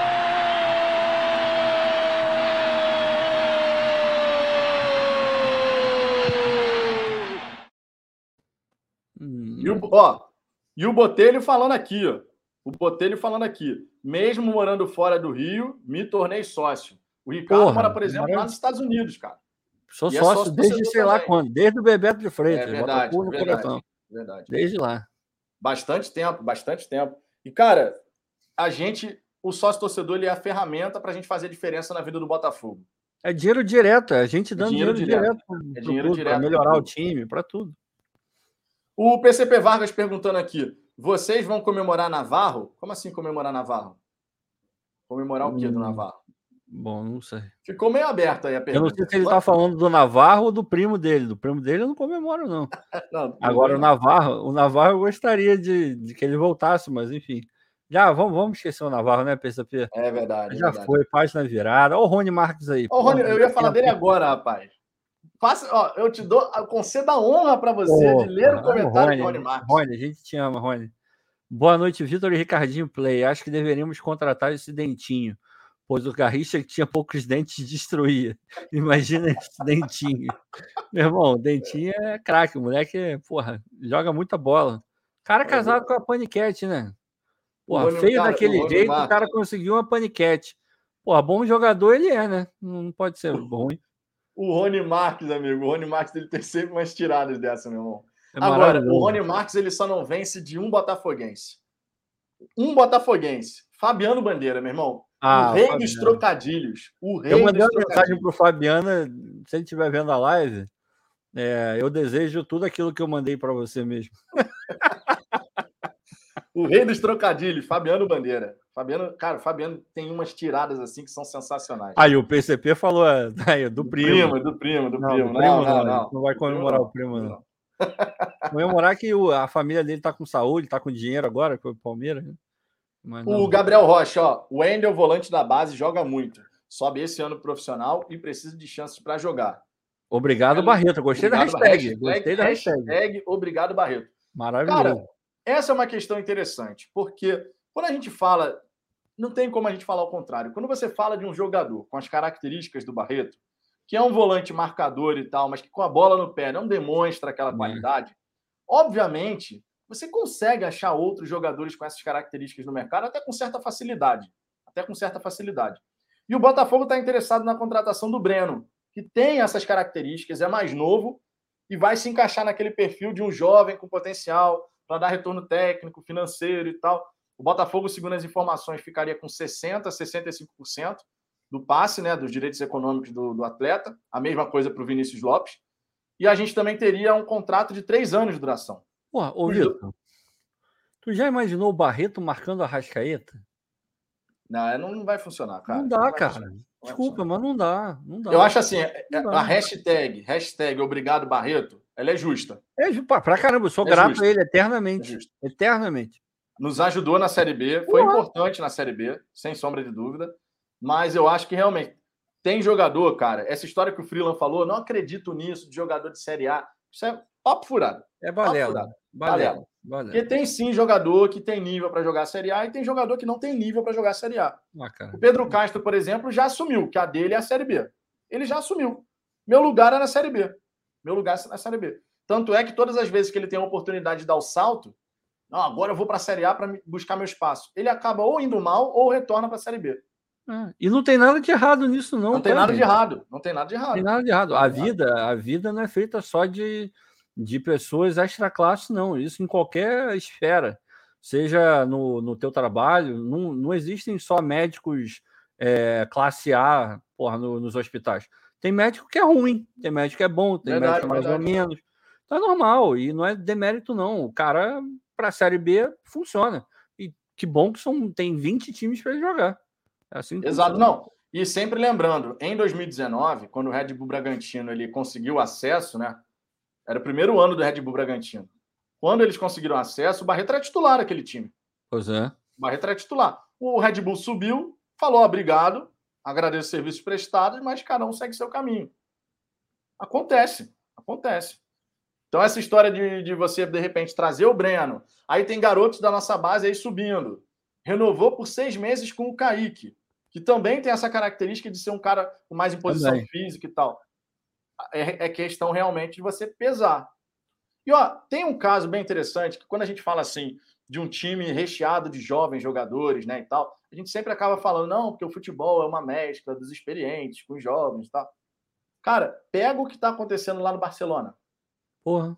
Pega o que está acontecendo no Barcelona. Eles agora contrataram o Ferran Torres, tem é, o Gavi de 17 é anos, ele. o Nico Gonzalez, tem o Anzo Fati. São vários bom. garotos, vários Muito garotos que estão salvando, inclusive, o Barcelona, tá? Em várias partidas, quem está fazendo os gols aí são os, são os moleques lá. São os cria lá do La Macia. É, não vão resolver, não vão resolver o problema, mas estão segurando a onda enquanto não pode contratar uma galera um pouco mais cascuda que certamente ajudaria. Exatamente, exatamente. Então, cara, essa história de ah, o jogador jovem, ele obviamente ele tem que entrar numa boa. Não é para você colocar o moleque numa fogueira do cacete e achar que ele vai entrar e resolver toda a sua vida. Se for um extra classe, vai entrar e não vai sentir a pressão. Quando não é o caso, ele vai oscilar, ele vai fazer um jogo bom, daqui a pouco não vai bem. Então a gente tem que ter a tranquilidade também, né? Eu li uma mensagem aqui que eu não vou lembrar agora de quem escreveu, me desculpa. Se tiver no chat ainda, fala, ah, fui eu que escrevi e tal. Dizendo assim, acho que foi até um membro aqui do canal, acho que foi o Sérgio Jaluizzi, talvez, talvez. Falando assim, pô, no Carioca, você colocar a garotada e ainda exigir, e ainda exigir que os caras saiam ah, arrebentando, aí realmente é complicado. Aí realmente é complicado. Você tem que dar as oportunidades e vai fazendo o filtro. Esse daqui está um pouco mais preparado do que o outro, né? E você vai dando as oportunidades. Você vai dando as oportunidades. Mas esse lance do Barreto, cara, depende muito das, das condições. Sendo muito sincero, depende muito das condições. Muito mesmo. Agora, um outro atleta que vale a gente comentar aqui, Ricardo, é o Varley. Uhum. Né? O Botafogo havia tentado uma primeira renovação. O Varley e o seu empresário recusaram. Ô, ô Glaucio, não faz isso não, Glaucio. A gente adora quando tem mulher no chat. Pergunta aí que a gente responde. A próxima pergunta vai ser da Glaucio ou de qualquer outra mulher que aparecer aqui. A gente se amarra, pô. Ah, é, pô, aqui não tem essa coisa, não. É porque a maioria, a maioria que dá, a maioria da galera, é, é. não ser injusto, a maioria da galera é. que acompanha aqui, que publica as mensagens, é do sexo masculino. Então, você é. vai pegando as mensagens aleatórias no chat, a maioria vai ser, obviamente, de, de algum homem. Agora, não tem é. nada essa de ser contra. Cara, a gente se. A Manu, por exemplo, esposa do Ricardo, uhum, tá fala bem pra caramba de futebol, manda bem tá pra caramba aí. nos comentários. Tá sempre a Aline, a Aline, a mulher do Vitor, entende mais que ele. Porra, então. E ó, é e a, Aline, a, Aline, a Aline passou a, a, realmente apreciar ir aos jogos, tá sempre lá presente no estádio Newton Santos, realmente muito bom. Então mande sua mensagem aí que a gente lê aqui também. Não tem essa história não, tá? É porque a gente vai buscando aleatórios aqui os comentários. É... Mas falando do Varley, falando do Varley, o Botafogo tentou a primeira renovação, não teve acordo, tentou uma segunda vez, também não teve acordo. O Varley queria uma valorização superior. E aí, Botafogo, bom, é, é isso que eu tenho para oferecer. Não quer? Então, é. cada um segue sua vida. E a gente, tem, a gente tem sempre que lembrar aqui, cara, quando a gente fala do Varley, a gente tem que ter muito, muita tranquilidade na hora de analisar. Por quê? Quando a gente fala do Varley, tem muito torcedor que vai lembrar daquela, daquela sequência de três jogos. De três jogos. Que ele deu, fez dois gols, deu uma assistência. Se não me engano, foram três partidas. Três uhum. partidas. Só que, no geral, no geral, o Varley, ele não entregou tudo aquilo que tem muito torcedor que acha que ele estava entregando. Era o melhor cruzador de bola do time. A gente já falou isso aqui várias vezes ao longo da Série B, né, Ricardo? Falando. O cara que tirava os cruzamentos ali interessantes e tal. Só que tinha um grande X da questão aí, que era a questão da concentração nas partidas. Ah. Quando o Varley estava concentrado, ele até podia agregar. Quando estava displicente, ele não jogava nada. Ele não, não. jogava nada. O Botelho aqui falou, Varley era 8,80. É basicamente é isso. Era 8,80. É e era muito era mais 8 do que 80. Exato. Exatamente. Porra, é, não, é, não é perseguição, não. É porque realmente, se você for pegar o potencial máximo do Varley, quando muito, ele poderia, ele poderia compor o elenco. Mas quando muito, assim. Não é um jogador. Ok, a gente tem sempre que lembrar. É, a gente vai analisar o Botafogo que a gente sonha, que a gente adoraria ver, ou o Botafogo real, aquele que a gente pode ter. O dos sonhos, o, o Varley certamente não estaria nem no banco. O que a gente pode ter, ele poderia estar no banco desde que ele tivesse um nível de entrega, de é, comprometimento. E aí, comprometimento não é questão de ser ou não profissional, é comprometimento no jogo, em se entregar, em deixar tudo. Em vários momentos ele foi displicente. Ele poderia ser o melhor profissional do Botafogo nunca chegar atrasado, treinar bem, é, ser cordial, amigo de todo mundo, que parecia que ele era, todo mundo, porra, parecia que gostava muito do Varley dentro do Botafogo. Quando a gente fala, é, a gente está se referindo ao campo. Campo bola, em vários momentos você via, eu já falei isso aqui várias vezes. Você, eu ficava muito, mas muito incomodado quando eu vi o Varley errando alguma coisa e não via no olho dele, na cara dele, que ele estava puto por ter errado. Para mim, isso é uma premissa básica de um jogador de futebol. Pô, você errou, ainda mais uma coisa fácil. Você tem que demonstrar que, você, que aquilo te incomodou. Não é incomodar e fazer você ficar paralisado para o resto do jogo. É incomodar e falar, na próxima eu vou acertar. Esse sentimento eu não via no Varley. Isso me incomoda. Eu não quero um jogador desse no meu time. Ainda mais porque eu sei que eu vou ter que pagar 100 mil, 120, sei lá quanto para esse cara jogar. E, porra, eu não quero, desculpa, mas eu prefiro que não. Agora, se ele fosse mais atento, mais participativo, ligado o tempo inteiro, poderia de alguma forma ajudar, mas não, não me parece ser o caso. É, tem uma mensagem aqui, ó. O Felipe da Silva Vieira. Segundo o canal do TF, o Varley queria uma remuneração de três dígitos, ou seja, de 100 ah, mil para cima. Não, esquece. Cara, desculpa, mas não, não, não vale. Hoje não, não vale. Hoje não, não vale. Como. Agora, temos um outro ponto aqui. O Vinícius Camargo, que é membro aqui do canal, ó, eu acho que o Varley é muito novo, tinha possibilidade de crescer se bem orientado. O Navarro, o Navarro, antes de estourar, também era um bonde. Moleque tem bom cruzamento, é veloz pra caramba, porém com salário baixo. Aí é que é o detalhe. É. Vale a pena? Valeria a pena? Cara, pesquisa rápida aqui com a galera do chat. Pesquisa rápida. Primeiro, primeira pergunta. Vocês renovariam com o Varley? Esquece salário. Quero saber se vocês, se fossem dirigentes, se tivesse a caneta lá, vou renovar, não vou renovar. Vocês renovariam com o Varley? Quero saber primeiro essa resposta. Primeiro essa resposta. Vamos ver o que, que a galera vai falar aqui. Ó, Rodrigo RJ, não. Alexandre Souza, não. Felipe Garbeiro, não. As primeiras respostas foram essas, ó. O Ricardo aqui. Ricardo, não, também. Não. Fábio Bandeira, não. É... Deixa eu ver aqui. O André Luiz falando sim. O Matheus do Reis depende do salário. Roberto Silva, não. O Vinícius Camargo dizendo que o Varley é melhor que o Luiz Fernando. Cara, o Luiz Fernando é uma negação total mesmo. Luiz Fernando é... Entre Cara, um e outro. Calma, nenhum vamos, dos dois. Chegaremos, Entre chegaremos um lá. e outro, nenhum dos dois. Pronto. Chegaremos lá, chegaremos lá. O Breno Breno dizendo que sim, o Sérgio Aloysio não. O PCP Vargas, Varley é jogador no máximo para time médio pequeno, tipo Juventude, Goiás, Cuiabá. O Diego Nogueira, é, é até interessante a gente ver para onde o Varley vai agora, né? É um ponto interessante. Um ponto interessante. O Diego Nogueira falando que sim, o Valdeci Alves falando que não, atualizado.com não, Rainer não, Felipe Couto sim, Marcelo Menezes sim, Felipe Aragão não, Carlos Matos não, enfim, ah, a galera aqui respondendo. Né? Tive bastante não, mas teve uma galera que sim, né? Uma galera que é, sim. Tem. É, o que é, é normal, né? É opinião, né, cara? Fábio Sabá, mundo... o Fábio Sabá, minha resposta: churras com picanha premium e chope na faixa assim que o Varley oficializar a saída. Eu acho que ele quis dizer que não. É, eu, eu, eu desconfio. Assim como desconfio. o Cláudio também está falando que não. Então, eu não, desconfio. Não, não vai rolar. A galera aqui falando, ó, muita gente falando que não. Tivemos sim também, né? Algumas respostas sim e tal. É, normal. Mas muito não, muito não, muito não. Agora, uma outra pergunta. Uma outra pergunta. Vamos lá. outra pergunta. Vai ter que ter um dos dois no time, tá? O cenário é esse, Ricardo. Não vamos mudar o cenário. Vai ter um, um dos dois vai estar no time. Um dos dois. Não, tá? O não, cenário é esse. Não. Se vocês tivessem que escolher Varley ou Luiz Fernando, quem que vocês escolheriam para ter no elenco? Um dos dois, obrigatoriamente, teria que estar no elenco. Meu Deus. O cenário é esse. O cenário é esse. Um dos Meu dois Deus. teria que estar no elenco. Entre Varley e Luiz Fernando. Quem que vocês Ah, mas, ah, mas aí, aí eu acho que é. Bom, eu entendo, mas talvez seja um pouco injusto. Porque o Luiz Fernando jogou no Botafogo há muito tempo atrás e não deixou uma imagem boa. O Varley, bem ou mal, teve algum destaque na Série B. Não, ah, pode ah, cara, pegar o que o Luiz Fernando fez no Grêmio também, enfim. Ah, cara, nossa, mas é muito difícil. É, é um chute na cara ou no saco, é difícil. cara, meu Deus. Ó, Ai, temos aqui, nossa. ó. Vamos, vamos pegar aqui as primeiras respostas, ó. Rapaz, tem resposta pra cacete já. Tem, pô, tem até Zarat no meio. Ó, Varley, Varley, Varley, Luiz Fernando, Luiz, Varley, Varley, Luiz Fernando, Luiz Fernando, Luiz Fernando, Luiz Fernando, Luiz Fernando, Luiz Fernando, Luiz Fernando, Varley, Luiz Fernando, Varley, Varley, Varley, Luiz, Luiz, Varley, Varley, Luiz.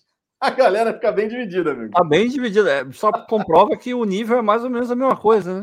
É, quando, tem, quando tá tão bem dividido assim. É. E o Jorge Araújo decretou eu, entre eu, e outro. Porra, eu, eu também prefiro, bebê. Eu prefiro, prefiro, porra, muito melhor. É, esse, esse é um ponto, hein? E esse você, é um Vitor? E você, Vitor? Não, entre Luiz Fernando e Varley, eu prefiro Varley. Entre um e outro. Cara, o Luiz ah, é. Fernando para mim não dá. O Luiz Fernando é, para mim não dá. Com uma, com uma arma na cabeça, espero que nunca aconteça, mas eu acho que eu ficaria com o Varley também. Sabe por quê, cara? o Varley, tem o, o Varley tem o lance da displicência. É, mas ele, ele foi mais útil, né? Eu acho que ele contribuiu. E o, Va e, ó, o em busca e ganha menos PDL, também, né? E ganha menos. O em busca do PDL falou: o Varley faz a batedeira, o Luiz não. É, é, é verdade. É verdade, é um ponto interessante. E o Varley é um cara de vestiário, hein? É um cara que dá aquela agitada, anima o vestiário e tal, não sei o quê. Isso conta no futebol também. O cara bem relacionado, a galera gosta dele. Ah, mas conta muito. Pô, Dudu Cearense ficou no Botafogo assim, né? Ó, não, e eu tenho outro detalhe aqui. A gente também está falando aqui, por exemplo, do impacto que o Varley pode ter, que teve, inclusive, né? Em crianças. Essa lance da batedeira, ah, aqui, verdade, aquele verdade. garoto, aquele garoto. Pô, aquele moleque, gente boa pra caramba. Sensacional, sensacional. Não, é, eu, eu ficaria com no, ali, obrigado, assim, o Varley. Ficaria com o Varley. O Agora, eu acho que todo mundo concorda. Também, legal. Acho que todo mundo concorda né, que nem Luiz Fernando nem Varley deveriam receber acima de três dígitos. Acho que todo ah, para. É, é, um absurdo. É um absurdo pagar 200 mil para Luiz Fernando, desculpa. Não eram não 150? Não, eu ouvi 200 há um tempo, há um tempo atrás. 150 já é muito. 200 é uma aberração. É, não, o salário acima de três dígitos para qualquer um dos dois não dá, não. Não dá, não. Sinceramente, não dá, não. Enfim, o Botafogo não vai renovar. O Cláudio falando que é para dar um pandeiro e mandar ele fazer um grupo de pagode. Mensagem de Cláudio Roberto, que é o Cláudio Oyamista, né? Cláudio Oyamista. Ele faz parte aqui da bancada, mas só no pós-jogo. O Cláudio, ele resume a participação dele aqui na tá bancada. Tá bom, é, é, jogador, é jogador de, de jogo grande, né? O cara jogo parece grande, uma hora jogo grande. decisiva. É, amigo. O Cláudio aqui, dá um pandeiro e um microfone para ele, deixa ele fazer um grupo de pagode então já que é, é para ficar fazendo o que interessa é dentro de campo. O que interessa é dentro de campo. Agora, é, realmente, essa história do, dos caras ganharem acima de, de três dígitos não, não dá. 100, 100 mil para cima não dá, não. Então, o Botafogo vai seguir sua vida, o Varley vai seguir em outro lugar. Tá decidido isso. O outro jogador que vai sair, obviamente, não vai deixar saudade. Rafael Moura, né? Ninguém vai sentir falta do, do He-Man. Chegou, foi contratado aí com alguma expectativa de poder ajudar e tudo mais, mas fez um gol né, um gol que ele fez e aquela orientação para ele deu para o Navarro é. no acesso total. É pouco, né? Basicamente. Basicamente. Temos aqui. Peraí. Aí, ó, a Glaucia, ó, a, aqui, ó. Glaucia perguntou, hein? A Glaucia, ó. Minha pergunta. E se, minha pergunta: e se fechar esse acordo com o nosso fogão, pode chegar jogador de Crystal Palace? Cara, difícil, Glaucio. Acho muito difícil. Muito é. improvável. Muito improvável. o contrário é um pouco mais. O contrário mais... é mais provável. É provável. O contrário é mais provável. É. Enquanto a Liga né, Brasileira né, não. É, a Liga Brasileira, ela tá. Mesmo o cara jogar para ser nono, décimo da Premier League, ainda tem um mais destaque. É, não sei, a adaptação também seria meio complicado. A gente viu o Honda aí, né, que não falava uma palavra em português.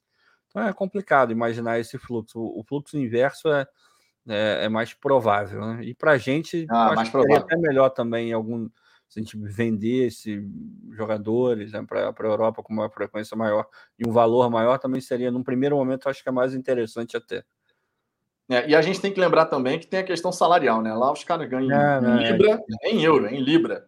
É pior ainda. Em Libra. É complicado. E aqui é em real, então fica realmente complicado. É. O Sérgio Aloysio, infelizmente, o Sérgio Aloysio resumiu aqui a questão do Rafael Moura. Sérgio Aloysio, que é membro aqui do canal, falou: Rafael Moura não joga nada. E o Rafael Moura no Botafogo realmente não jogou absolutamente nada. Ah, o Rafael ele é bom. Porra, eu vi um gol dele esses dias aí. Um gol dele, ele tava com a camisa do Goiás contra o Santos na Vila. Ah, não, foi um golaço. Aquele foi um Irmão, golaço. O jogador um merda não faz aquilo, não, cara. Aquele foi um golaço. A questão é que no Botafogo não. não... É, já deu, né, cara? Já deu. Primeiro né? que o Navarro não sequer deu espaço para o Rafael Moura. Navarro jogava todas e parte física do Navarro, a gente tem que reconhecer aqui que não se machucava e tal. É. Então o He-Man não teve espaço. Como é que o Anderson Moreira ia dar minutos para o He-Man com o Navarro inteiro jogando, fazendo gol, dando assistência? Meu irmão, senta lá e espera, não tem que fazer. a gente viu, cara, naquele jogo contra o Remo, que ele foi titular. Porra. É, não foi triste ali. Tinha toda aquela questão do, da umidade, aquela coisa que a gente sabe. Mas, pô, foi, foi feio, né, cara? Não, não foi legal. Nem para ele, nem para o time. Ficou uma impressão ruim. Assim. É, ficou. Então, já deu. Mas jogar bola nos bons tempos, o cara não era cego, não. Era não, nos bons tempos não era, não. Nos bons tempos não, não era, não. Nos bons tempos, o Rafael Moura, pô, ele era um cara que agregava pra caramba no elenco. Porra, era bom, cara. Eu não queria. à toa, cara. Ele fez parte de elencos importantes, né, cara? Sim, sim. Os campeões e tal. Jogou é porque, Fluminense, na, na verdade, bem? Jogou bem. Na verdade, o Rafael Moura, ele sempre jogou... Quando ele jogou nesses times que foram campeões, ele sempre estava dividindo, fazia sombra para um outro cara que era melhor do que ele. Sem dúvida. Por exemplo, no Fluminense tinha o Fred. Ah, é no Corinthians, no Corinthians foi a época do Tevez, porra. Pô, difícil. Foi a época do Tevez? Cara, eu não sei se ele chegou um pouco depois, não. Mas era. É, mais ou menos aquela época ali. Mas de qualquer forma, ele nunca foi aquele titular absoluto incontestável, mas longe de ser um cara que não foi útil. Ele basicamente jogou em vários clubes grandes e com algum destaque. Então, ele não era ruim, não. Ele era não, bom. ele não era ruim, não. O Rafael Moura, no, no, auge dele, no auge dele, não era ruim, não. Ele é bom, ele é bom. Era um centroavante que agregava, tanto é que ele era contratado por essas equipes, né? O Breno é. Breno aqui falando que no Internacional tinha o Nilmar, por exemplo, que era um grande centroavante. Pô, o Nilmar, né, cara, infelizmente ele teve a questão da, da, depressão, uma situação muito complicada, né? Porque o Nilmar era um grande jogador. O Nilmar era um grande jogador. Grande jogador é. mesmo. Ô, João. É, João não, Pedro. cara. Ô, João Pedro, não, cara. O que acha do John contratar a última revelação da Copinha? O nome dele é César, ele jogava no Inter. Não, cara, o Cezinha não, cara. Desculpa, mano. Não Cezinha já foi, Cezinha já, já foi. foi. Cezinha Infelizmente já foi. Já foi. Agora, olha só. A gente já, já falou aqui que o Varley né, não vai ficar, o Rafael Moura também não vai ficar. O Marcinho deve sair, apesar dele ter, dito, ter dado uma declaração de que ah, eu queria uma oportunidade e tudo mais. É. Ele foi bem no Vitória, não dá para negar. Foram 12 participações em gols, foi bem no Vitória. O próprio o próprio Anderson Moreira, segundo o próprio Marcinho, né? O Anderson Moreira havia comentado com ele: olha, eu gosto do seu futebol e tal, mas você tem que ver a sua, a sua situação com a diretoria. Na época que o Anderson chegou, né? E a diretoria do Botafogo, naquela ocasião, já não queria contar com o Marcinho.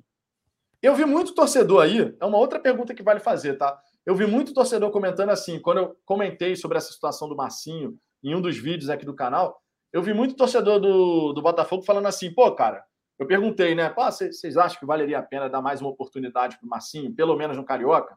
E eu vi muito torcedor falando, cara, no Carioca eu acho que valeria, porque ele foi bem no uhum. Vitória e ele teria, ele jogaria sob o comando de Anderson, né? Porra, um time mais organizado e tal. Eu joga a pergunta aqui, joga a pergunta para o chat e você responde também, Ricardo. Vocês, vocês, hum. pelo, pelo campeonato que o Marcinho fez no Vitória, o Vitória caiu, é bem verdade. Vitória caiu, é bem verdade mas o Marcinho se destacou. Cinco gols, sete assistências. Se o Vitória lutou até o último instante para não cair, muito por conta da participação do Marcinho por lá. Vocês dariam uma oportunidade para o Marcinho no campeonato estadual? Vamos oh, cara. Enquanto isso, você responde aí. Eu ainda, eu ainda prefiro dar uma oportunidade para o Felipe Ferreira. Eu acho o Felipe eu acho que acrescentaria mais do que o Marcinho, sinceramente. Embora tenha ido bem lá e tal, mas não, não manteria, não, sinceramente. A galera que tá falando assim, ó, o Breno Breno, sim. O LJR Júnior, um teste. O Breno Breno falando que no Carioca, né? No Carioca, sim. É, deixa eu ver aqui. O Rodrigo RJ já fala que sim. Já o Roberto Silva dizendo que não. Cuca Bonequim, Carioca, sim. Carioca. Não, já não. o Rainer Melo dizendo que não. Mas aí, ok, beleza. a, pergunta, a pergunta é válida. Mas eu acho que para poder falar sobre isso, teria que vir acompanhado de uma outra coisa. O quão bem ele deveria jogar para ser considerado uma opção válida para a Série A, tendo jogado o Campeonato Carioca. Para mim, para ele ser uma opção válida, o cara tinha que ser destaque absoluto do time. Tinha que ser líder de assistência, fazer um gol aqui, outro Nossa, ali. É questão? Ser um cara cerebral. Porque, pô, vamos combinar, né? É, ser destaque da, do Campeonato Carioca, pô, o Aleph Manga, vocês acham que o cara é bom de bola pra cacete para jogar em qualquer time da Série A? O cara foi destaque do Carioca, artilheiro. É bom jogador? Talvez, assim, para a Série B e tal, para a Série A, não sei. Então, o quão bem esses caras tinham que jogar para a gente considerar eles como algo válido para uma Série A? Eu, eu, acho que uma coisa tem que estar tá acompanhada da outra, porque se o cara fizer um, um brilho mais ou menos, para mim já não está servindo cara tem que ser um destaque absoluto. Ah, não. Se, no, se no, Carioca, se no Carioca brilho mais ou menos, aí esquece. Pois é, esquece. é. Pois é. A Glaucia Xavier dizendo que daria uma oportunidade do Carioca. Temos aqui o Jefferson CR dizendo que não. Reclamando o Nerd também dizendo que não. não Já ai, o Gerson dizendo que sim para o Carioca. o Marcelo que... Menezes, ó. O Marcelo Menezes, eu daria oportunidade para o Marcinho e para o Felipe Ferreira no Carioca. Dizendo que eu daria oportunidade para os dois. Para os dois.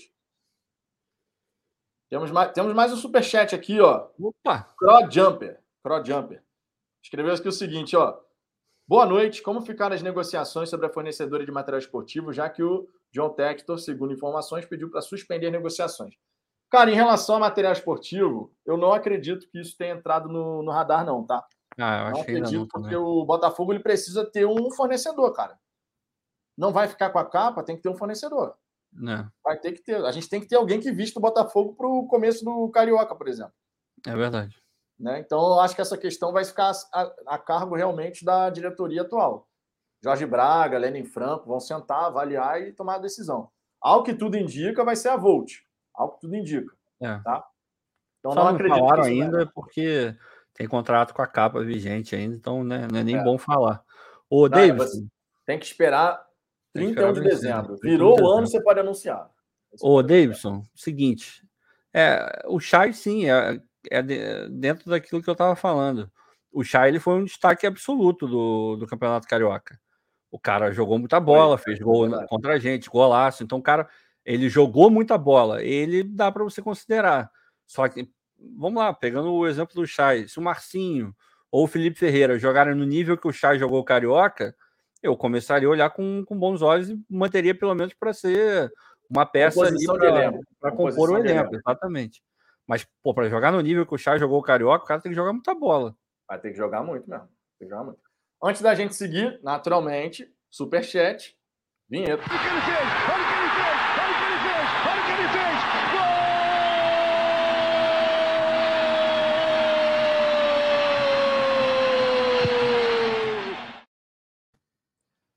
Crowdjumper, obrigado pelo superchat. Quem quiser mandar mensagem para aparecer aqui na tela, faça como Crowdjumper e tantos outros aqui que já mandaram superchat. Ou então manda o Pix, o QR Code está aqui em cima e a chave Pix está aqui no rodapé, falafogão.gmail.com. A voz até chegou a falhar de emoção, Ricardo. seguindo adiante, gente, seguindo adiante, seguindo adiante. Vamos falar aqui agora, né? A gente já falou aqui dos três, né? Que o Botafogo não deve manter. Estamos falando aqui do Rafael Moura, do Varley, do Marcinho. E agora temos a informação de que o Botafogo vai renovar de fato, né, depois de um longo período esperando aí para confirmar ou não essa questão, vai renovar de fato com o Douglas Borges nas mesmas bases salariais dessa temporada. Dessa temporada. Então, o Douglas Borges segue como terceiro goleiro e vai disputar, na verdade, a posição de terceiro goleiro com o Igor Gabriel, o garoto do sub-20 que vai ficar integrando o elenco profissional e vai disputar essa terceira posição. Né? Então, é uma situação que já está encaminhada aí para o Botafogo realmente manter o Douglas Borges para a próxima temporada. Uma vez que o Gatito renovou, Ricardo, né, a gente já uhum. acertou com o Gatito até o fim de 2022, uhum. a gente agora tem uma ordem estabelecida, né? Imaginando o Gatito em forma, uhum. podendo jogar e tal. Gatito titular, Loureiro. Loureiro reserva imediato, até pelo que fez na Série B, né? O Douglas Borges disputando o terceiro, a terceira posição como goleiro do, do elenco com o Igor Gabriel. É. Tá, é, é aquilo que, na verdade, já Me agrada? Não, né? mas é o que tem para hoje. Né? É. Não, se você for, se a gente for perguntar aqui para a galera, ah, você manteria o Douglas Borges? Todo mundo não. vai falar que não. Não. Que não. Eu só vou destacar um ponto. Só vou destacar um ponto, que eu já falei aqui anteriormente. Dispenso o Douglas Borges. Não sei o salário do Douglas Borges. Imagino que seja o quê? 50 mil? Imagino. Porra, se Ima... for, tá ganhando muito dinheiro. Imagino, imagino, imagino.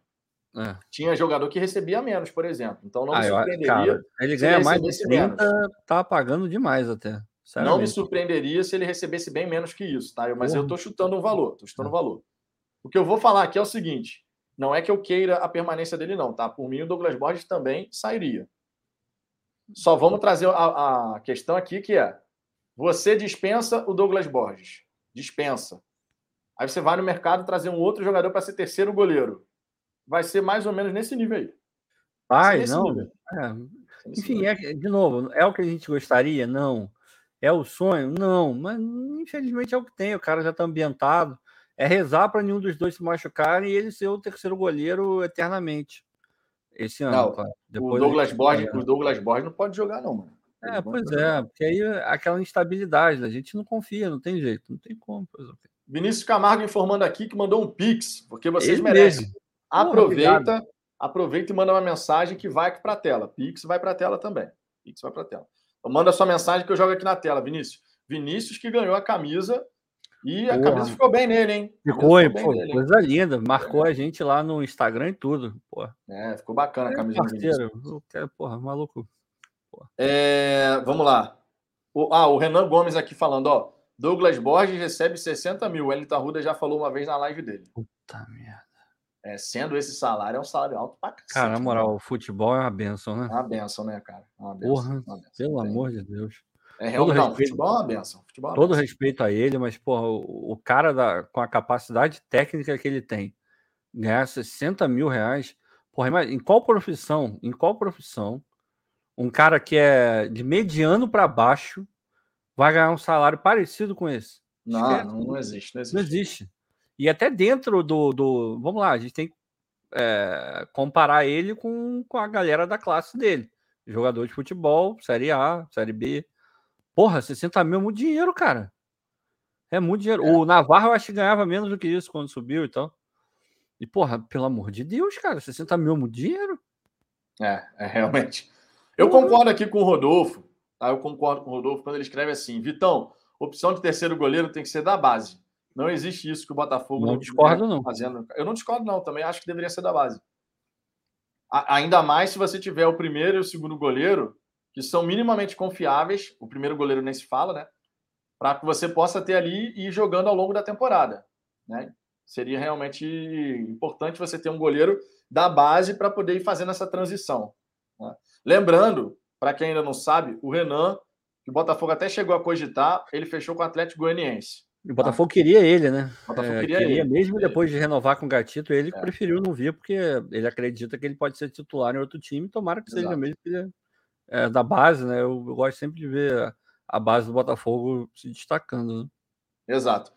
Ó, estamos aqui. O que, que houve? O que, que houve? Ó, o Vinícius, ele mandou a mensagem dele aí, o Pix. Ah, aqui, ó. Ah, rapaz, olha a mensagem do Pix.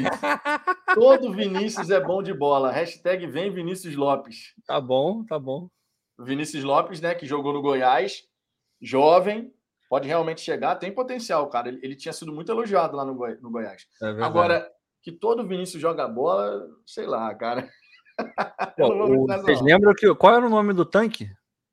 Ah, é, Vinícius. Você é. corrobora essa. Ó, oh, rapaz, rapaz. Oh, você, rapaz. você assina embaixo essa questão, Vinícius? Todo Vinícius joga bola, é, é bom de bola? É.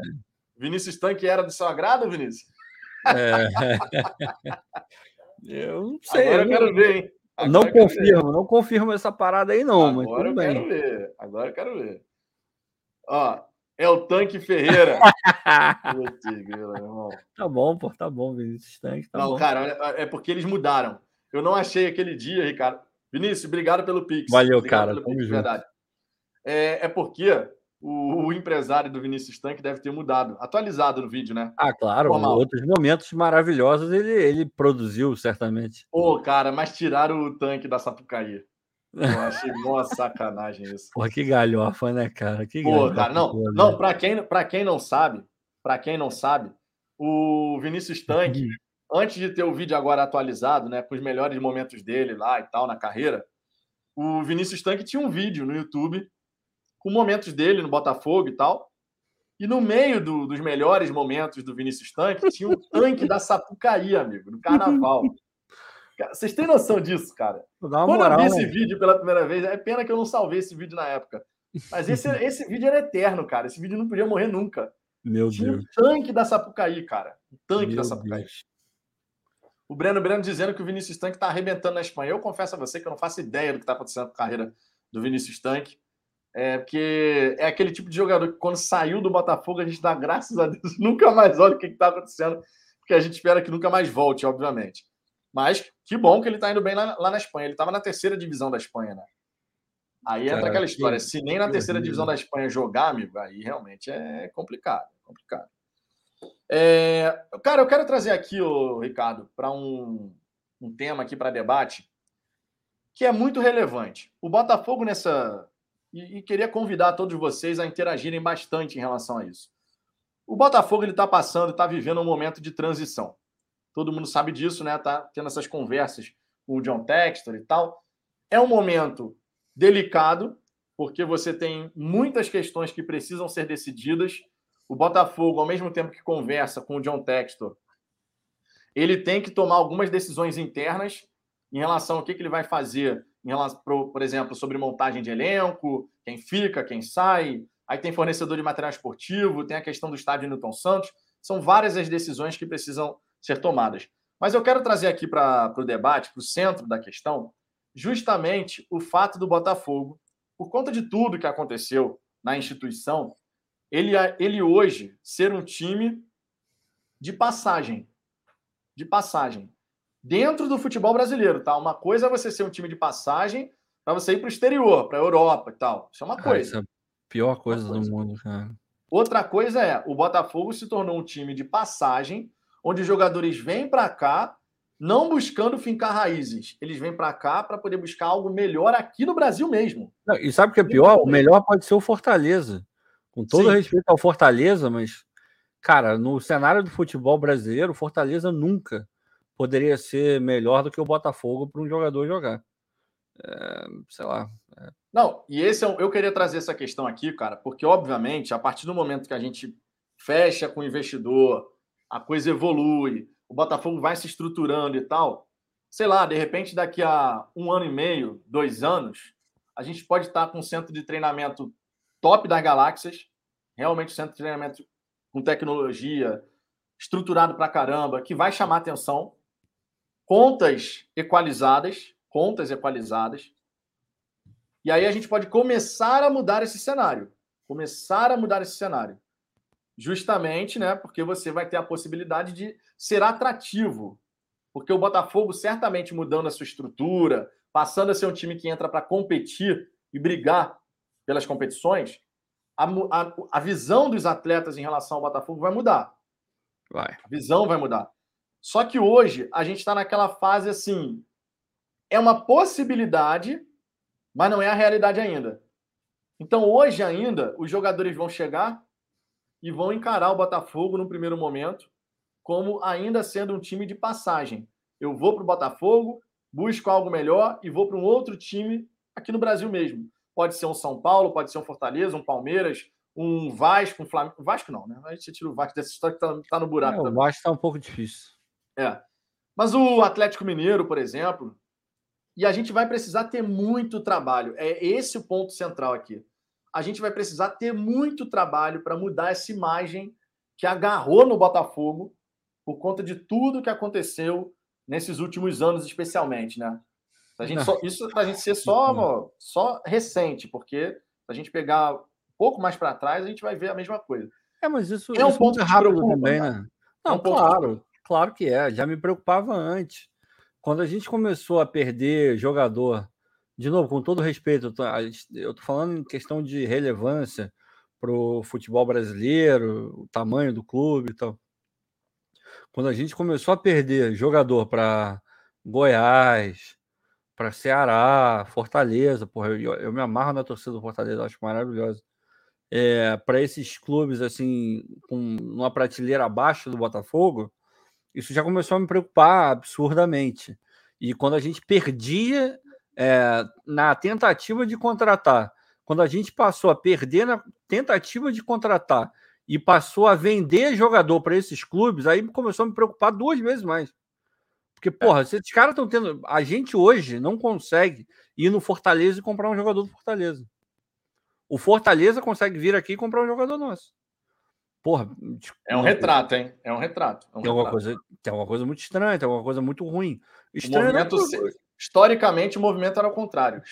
E, e, deveria permanecer dessa forma.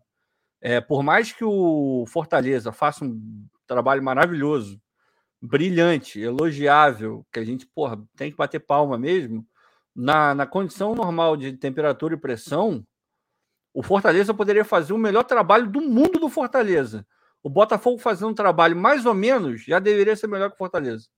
Em termos de tudo, receita, contratação, time, qualquer coisa. Porque, porra, não tem como comparar o tamanho de um com o outro, não tem como. Então é óbvio que me, que me preocupa. Só que isso é uma coisa que muda muito rápido no futebol. A gente tem alguns exemplos. O Palmeiras, há 10 anos atrás, vivia na mesma draga que a gente.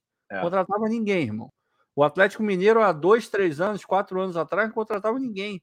Pagava ninguém. Sofria para pagar salário. É, então dá para mudar, claro que dá. Eu, eu vi até a galera perguntando dos 200 milhões e tal. Isso aí foi uma coisa que veio do Nicola. Que Não, teoria... do Gustavo Poli. Gustavo Poli. Foi do Gustavo. Ah, foi no, no, no podcast, do, no podcast do GE, é verdade. É, é, porque eu vi no, no Nicola, mas veio do, do Poli mesmo. E o Poli é um, um jornalista sério, assim. É... Se vier, se vierem os 200 milhões, por ano no futebol, porra, uma folha de 10 milhões, ao redor de 10 milhões, porra, esse cenário muda muito rápido, muito rápido. Porque aí os caras vão ver, porra, Botafogo tá, tá com dinheiro, tá querendo contratar. Tomara que aconteça, mas mesmo acontecendo, isso não é garantia de nada. A gente tem que continuar com pés no chão e gastando os 10, 8, 9 milhões, sei lá quantos serão, da melhor maneira possível, com assertividade. Não é aquela coisa, ah, agora tô cheio do dinheiro, posso banjar, tenho é, capacidade de errar. Posso contratar um jogador pagando não, 300, não, 400 não. mil e ele não dá certo. Coisa que a gente vê alguns clubes fazendo. O, se você for pegar cabo e rabo, o que o Palmeiras está fazendo com o Navarro é mais ou menos isso. O Navarro é uma certeza? Não. Tem grande chance de virar um jogador bom, um jogador útil, sem dúvida nenhuma. Mas hoje, para uma Série A, ele é uma incógnita. O Palmeiras vai lá e paga 300 mil para esse cara. Um contrato de quatro anos, possivelmente de cinco. Então, é questão de como você gasta a grana. Mas me preocupa sim, mas ao mesmo tempo eu vejo como é, uma possível mudança num, num tempo muito curto, assim. É grana, cara, é grana. O que, que movimenta é, é não, dinheiro. O que move, o que move é dinheiro. é dinheiro, óbvio. Agora, o fato de você ser um time que também entra para brigar pelos campeonatos, isso muda rapidamente a percepção que as pessoas, que os jogadores, né, os profissionais dúvida, têm de você. Sem dúvida. Até porque eu acho que a grande transformação que a gente tem que ver no Botafogo, porque você ser um time de passagem, quando você é um time brasileiro, você pode ser um time de passagem para outros times dentro do próprio futebol nacional, ou um time de passagem para a Europa, um grande centro europeu. Eu acho que é isso que o Botafogo tem que almejar. Porque você ser um time de passagem é normal. Você revela um grande é jogador, por exemplo. É inevitável. É inevitável. É inevitável. Você revela um grande jogador, por exemplo, e o Botafogo melhorando a estrutura, vai ter capacidade para revelar melhores jogadores, inclusive. É, é inevitável que esse garoto, estourando aqui, ele vai ser vendido. A diferença é que hoje o Botafogo perde esses jogadores para o futebol nacional. Perde é. para o Atlético Mineiro, perde para um Palmeiras, perde para um Corinthians, enfim. É, times aqui que disputam a mesma divisão que a gente, tá? o mesmo campeonato que a gente. Outra coisa é você ser um time de passagem com os caras falando assim, pô, se eu for para o Botafogo, daqui a pouco eu posso estar na Europa. É o que acontece hoje, por exemplo, no Atlético Mineiro. É o que acontece no Palmeiras, no Flamengo. O cara fala: se eu, me, se eu me destaco aqui, eu vou para um grande centro lá na Europa. Hoje é essa a transformação inicial que a gente tem que ver acontecer no Botafogo, que a gente também não pode romantizar, né, gente? Essa uhum. história de que agora o Botafogo vai conseguir travar todos os jogadores aqui, que todo mundo vai construir, vai fincar raiz. Não é assim que funciona. Então a gente tem que mudar esse cenário. Primeiro cenário que a gente tem que mudar. Né? E eu acho muito importante isso, porque isso que o Ricardo falou, Historicamente, historicamente, o Botafogo tirava o jogador do Fortaleza, do Ceará. Historicamente. Hoje em dia é o contrário. Hoje em dia é o contrário. Por conta de tudo que fizeram no Botafogo. E aqui eu lanço uma pergunta para vocês. Eu vou dar uma passada na galera do chat agora. Lanço uma pergunta para vocês. Tá? Vocês acreditam?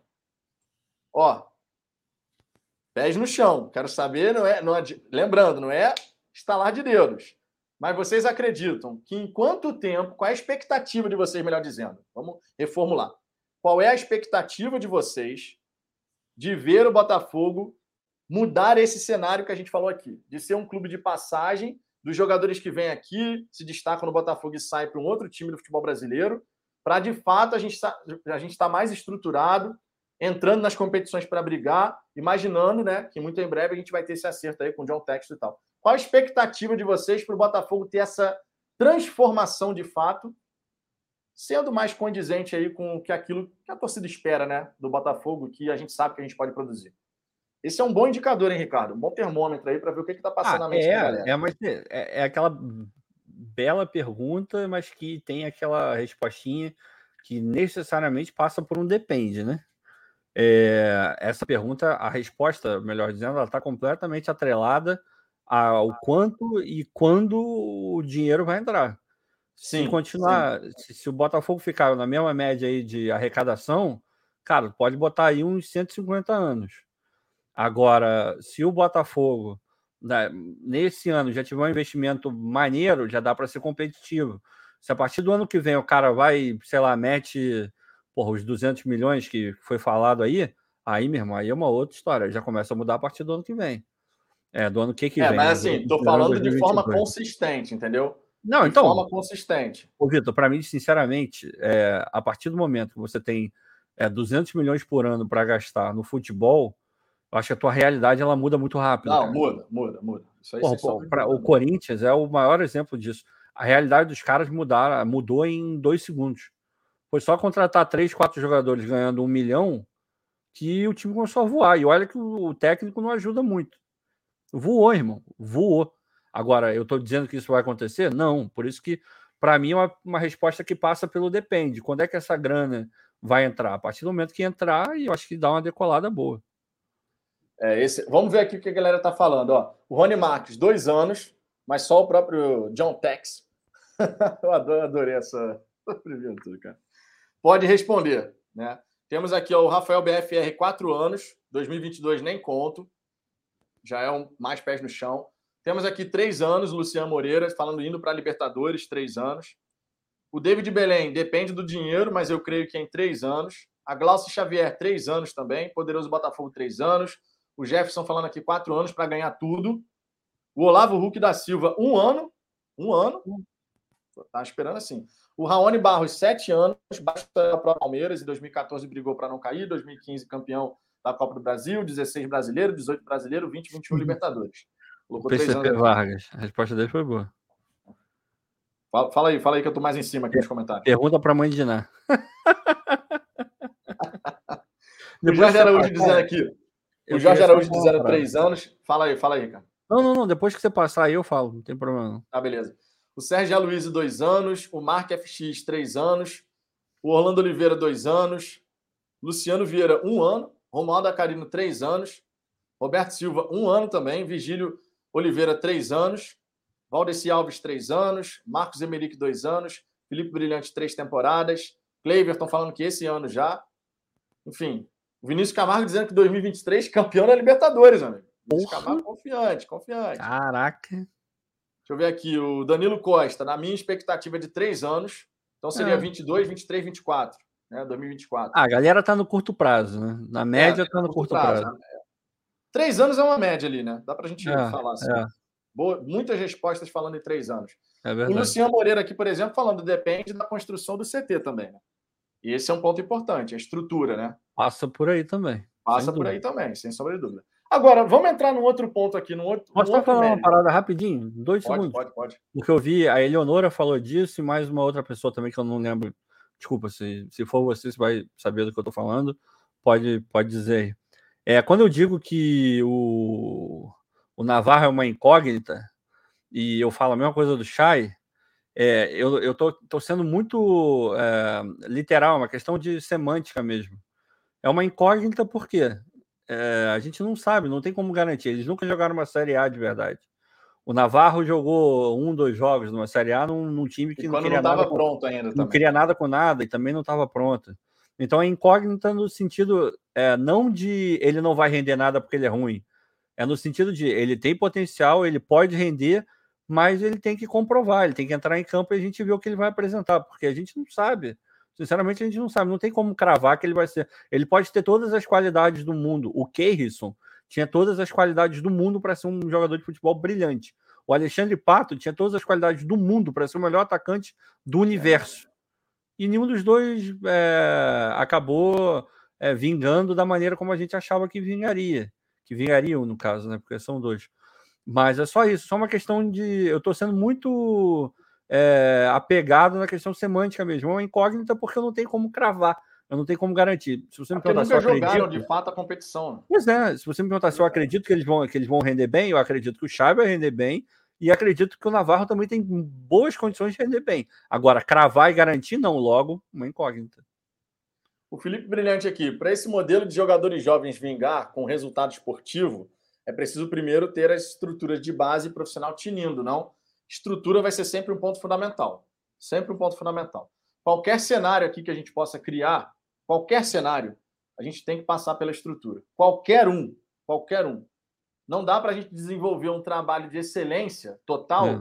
se a estrutura não for condizente com não esse nível como. de trabalho que você quer alcançar. Não então, adianta botar o Zidane para treinar no campo anexo que o cara não vai jogar nada, irmão. E vai, vai jogar bem, vai jogar vai bem, mas não vai jogar nada porque vai estar machucado o tempo inteiro. Então... Exatamente, exatamente. O Rodolfo, será que o John Textor está por dentro do bicho do Canu? Observação, o Canu nunca me enganou.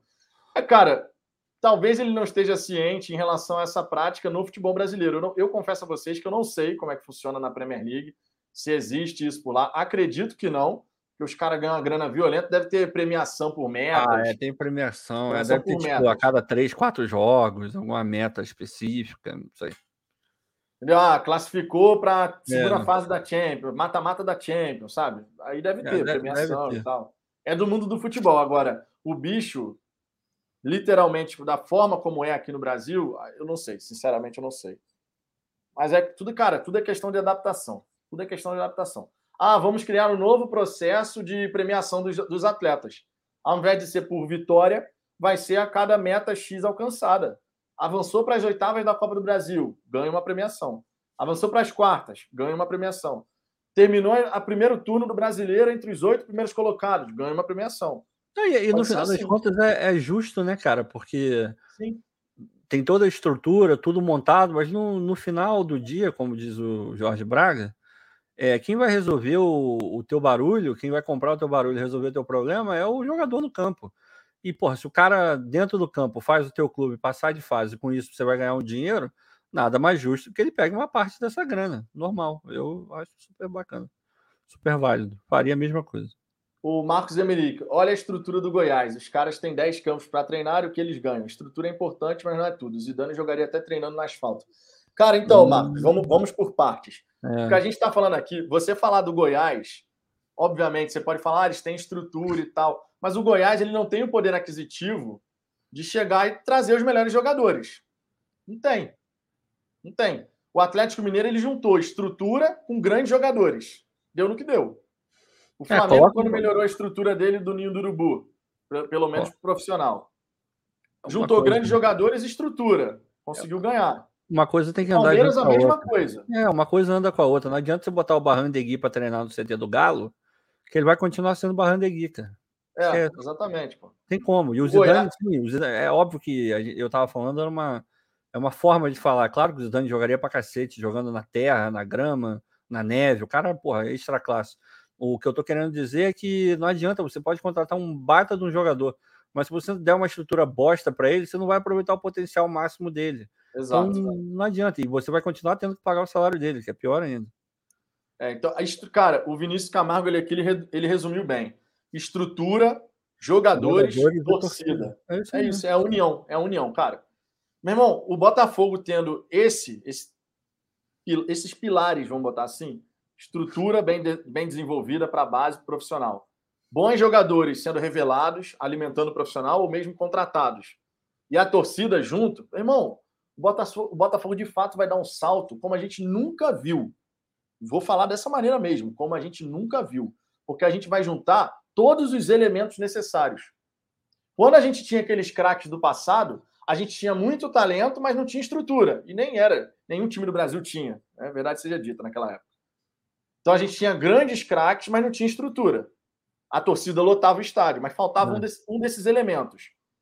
Depois, quando a gente foi campeão várias vezes na década de 90, a gente tinha bons times, nem sempre, nem sempre, né? Por exemplo, 93 o nosso time era fraco. 93 o nosso time era fraco. Tanto é que venceu a Comembol no jogo seguinte contra o São Paulo, tomou uma pancada violenta. São uhum. Paulo do Tele. A gente não tinha estrutura e a torcida chegava, mas já estava naquela, né? A torcida do Botafogo na década de 90 foi bastante ainda, mas depois foi enfraquecendo até por conta de tudo que foram feito, fazendo com, com o time.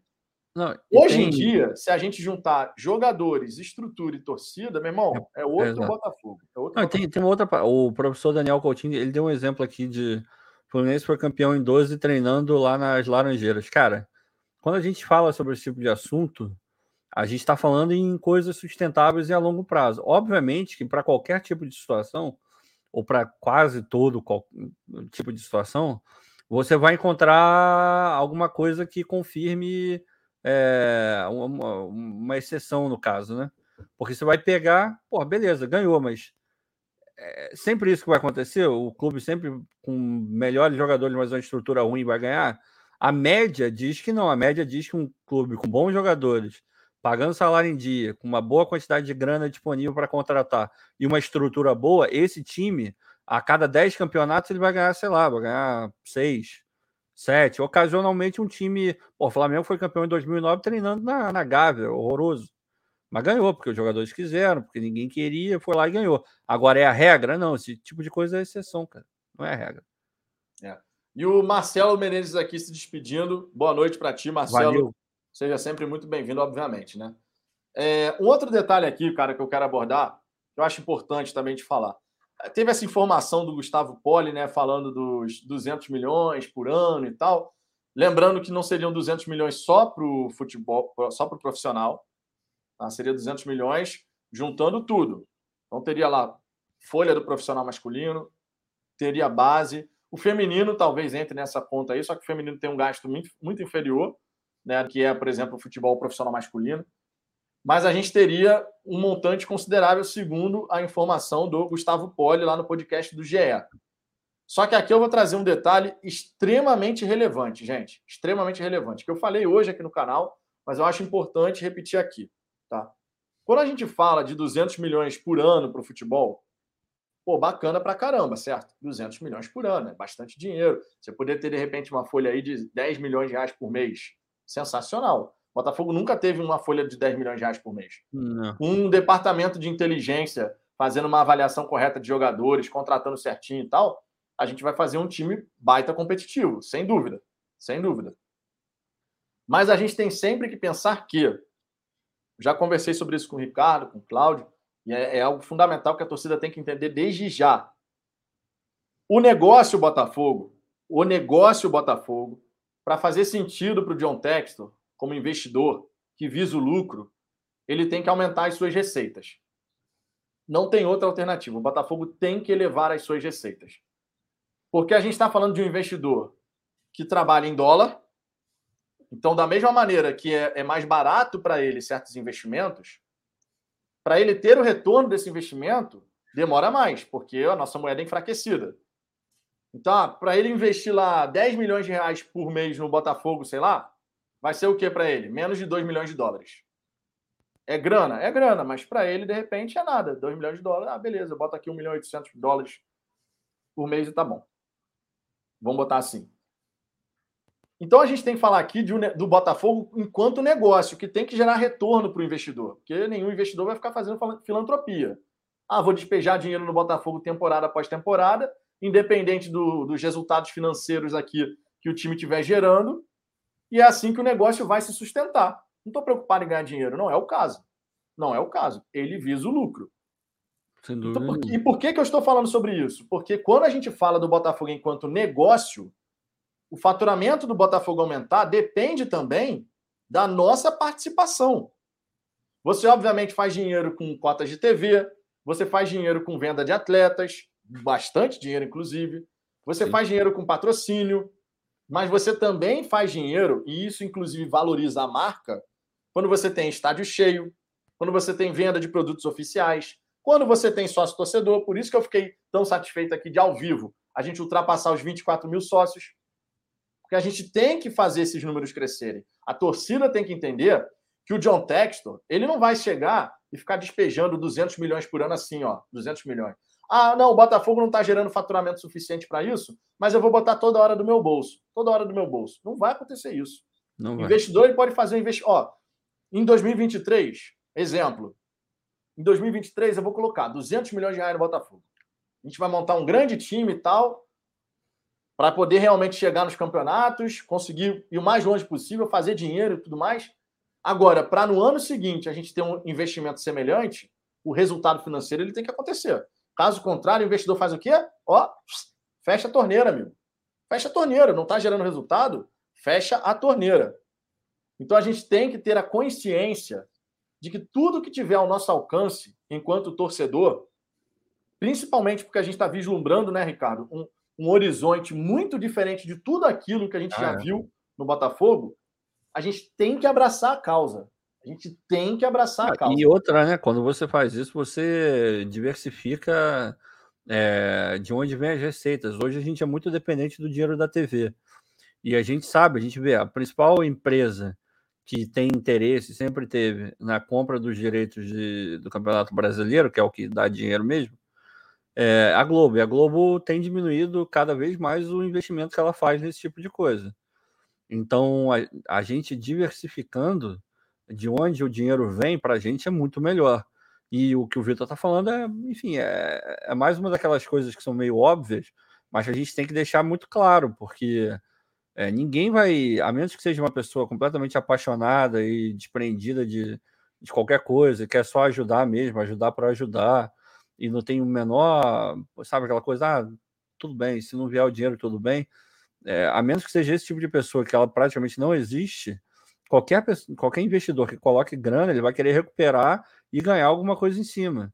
Então não tem, não tenham essa ilusão de que ah, não, esse ano eu não ganhei, ano que vem eu vou botar mais de 200 milhões. Ah, não ganhei dois anos, vou botar mais 180. Cara, não, é, o, o caminho é muito mais fácil é, sendo invertido. Porra, botei 200 milhões, não tive resultado, ano que vem eu vou botar um pouco menos. E de repente nem é tão ruim, às vezes ele coloca um pouco menos, mas ele acaba sendo mais assertivo na hora de contratar, o time dá uma liga melhor e acaba ganhando campeonatos que não ganhou quando gastou mais. Futebol, a gente nunca pode desconsiderar que é uma coisa muito é, imprevisível, assim, né? Tem muito detalhe. Às vezes um time encaixa por um negócio idiota que ninguém pensou antes, e de uma temporada para outra. Quer ver um exemplo bom? O Liverpool. Na temporada passada foi uma draga, não estava ganhando de ninguém, uma bosta. Essa temporada os caras estão jogando um nível muito melhor. O City é a mesma coisa. Na temporada que o Liverpool é, ganhou, porra, o City nem viu o Liverpool, o Liverpool jogar, mas ficou muito atrás. Essa temporada os caras estão passando o carro, estão atropelando todo mundo, irmão.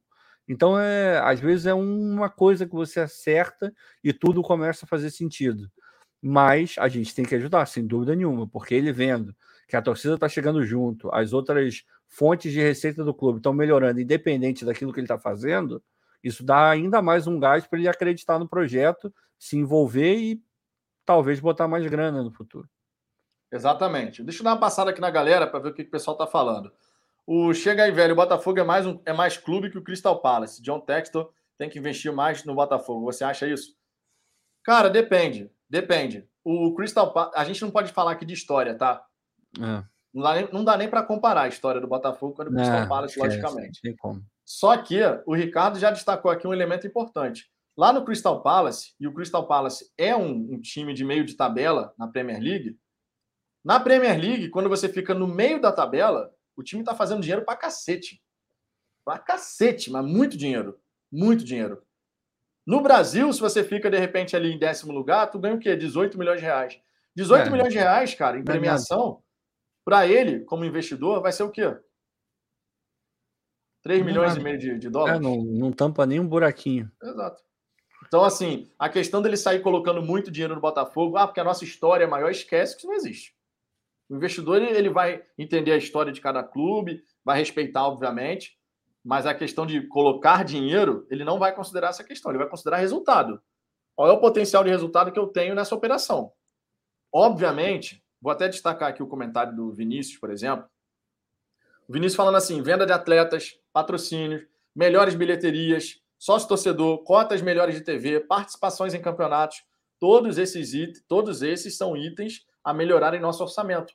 Perfeito. Todos esses são. E se o Botafogo passa a ser mais competitivo também, se o Botafogo passa a chegar nas fases mais agudas da competição, naturalmente você gera um interesse maior da mídia, marcas vão querer te patrocinar, vão entender que a sua marca está mais valorizada e podem pagar mais. Uma coisa vai puxando a outra. Eu vejo, sinceramente, não estou cravando aqui, tá? Não estou cravando. Eu vejo como faz todo sentido o John Textor, de repente, chegar assim: olha, esse primeiro ano agora, 2022, a gente vai mais com pés no chão. Vamos fazer aqui uns investimentos básicos para poder começar a tocar a coisa. Mas em 2023, de repente, o cara chegar e falar: não, 2023 a gente vai dar uma pisada no acelerador. Para o Botafogo poder disputar bem o brasileiro, chegar bem na Copa, né, do Brasil, no caso. Se de repente classificar para uma Sul-Americana, buscar a taça, que dá para buscar, a gente já viu que dá para buscar. O time do Atlético Paranaense aí foi campeão da Sul-Americana e o time do Atlético Paranaense não tinha nada assim espetacular. O time que quase foi caiu, competitivo, quase, quase caiu. caiu no brasileiro. Quase caiu no brasileiro. E foi engolido na, na Copa do Brasil, na final da Copa do Brasil. Deu nem é para saída. Deu nem para saída. Exato. Então, assim, eu, eu vejo como possível, possível, o John Textor chegar num dado momento ele falar: não, nesse momento a gente vai dar uma pisada no acelerador. Porque se eu conseguir elevar o nível de competitividade da equipe, vai entrar mais dinheiro. Isso não se, mas eu não acredito, de verdade, eu não acredito que ele vai ficar fazendo isso temporada após temporada. Não acredito. Ele vai querer, de repente, fazer num primeiro momento, e isso porque eu estou falando do time, tá? Porque ele vai investir em centro de treinamento, vai investir em estrutura, tecnologia e tal, a gente sabe que isso vai acontecer. Mas quando chegar a hora do time, eu acredito nesse modelo. Ele faz o investimento inicial. Não. Num segundo momento, com os resultados gerados desse, desse primeiro, essa primeira temporada com investimento mais contundente, aí com o próprio resultado gerado, você faz a bola começar a girar. Até porque para ele, pensando com a cabeça do investidor, vale muito a pena você conseguir fazer a roda girar com o próprio dinheiro que é arrecadado pela instituição. Ah, porra, não tem nem comparação, né, Vitor? Né? É muito legal. e tem uma outra parada também. O Thiago tá aqui falando. Pô, vocês têm que saber que o Crystal Palace, é... o Textor tem um pouco menos de 20%, aqui ele terá 90%. Então acho que o, o Textor olhar mais para o Botafogo não é tão absurdo assim. A questão não é absurdo. A questão é que, mesmo ele tendo 20% do Crystal Palace e 90% do Botafogo, no final do ano ele pode ganhar mais dinheiro com o Palace do que com o Botafogo.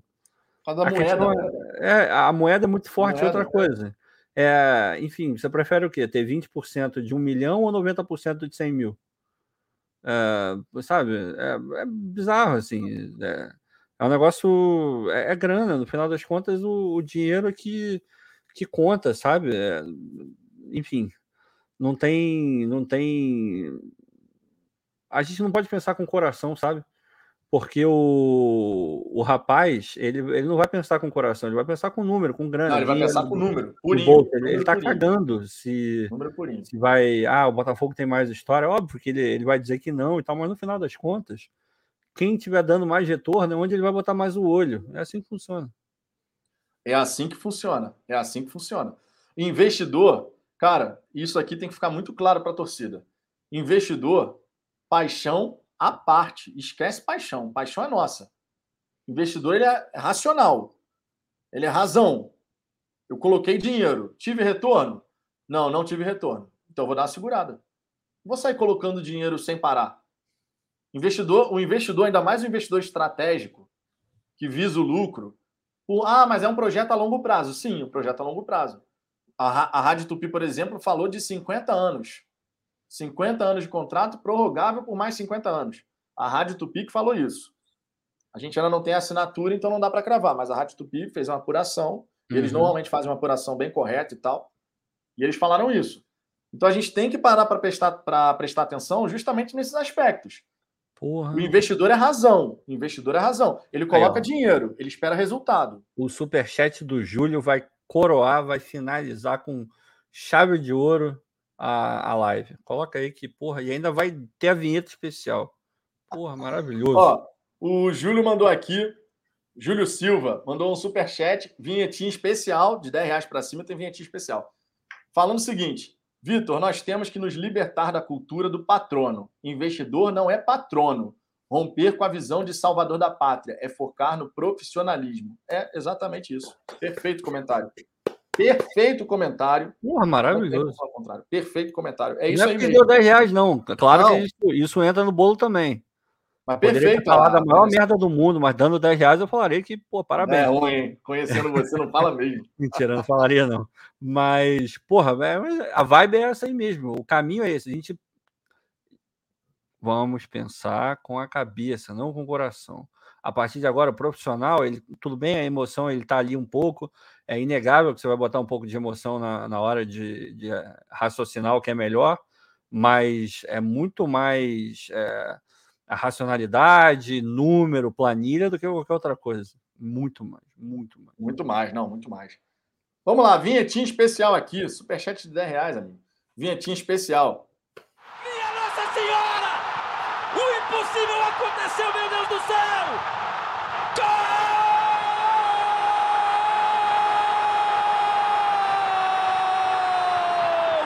Do milagre! Do impossível! Maravilhoso. Eu adoro isso, cara. Eu adoro isso. Muito bom. Ó, o Marco Dantas aqui. Júlio, obrigado pelo superchat. E, Valeu, obviamente, a mensagem mesmo. realmente, a mensagem realmente muito importante. É isso aí mesmo. Agora, ó, o Marco Dantas falou aqui: o lance é a torcida entender isso. Fato. O lance é, é a torcida entender isso. E aí, e aí a gente tem que puxar a sardinha para o nosso lado. Porra, verdade. Cada, cada pessoa que tem um canal do Botafogo é passar a visão correta para o torcedor. Porque quando você tem, até inspirado no filme do Homem-Aranha, inspirado no filme do Homem-Aranha. Pera, pera aí, eu vou até me ajeitar aqui para o Vitor citando. Provavelmente ele vai ser. Bom, enfim, eu não vou, não vou adiantar, não, mas eu já sei o que ele vai falar. Vai, fala. Com grandes poderes. Ah, aí, tá vendo? É, Com grandes poderes vem grandes responsabilidades. É isso é. aí. Já dizia Uncle Ben. É, amigo. E quando você fala, e a gente tem que ter essa responsabilidade, todo mundo da mídia independente que tem um canal, todo mundo, todo mundo, todo mundo, sem exceção, tem um canal, fala para um monte de gente diariamente, a gente não tem que ficar vendendo ilusão.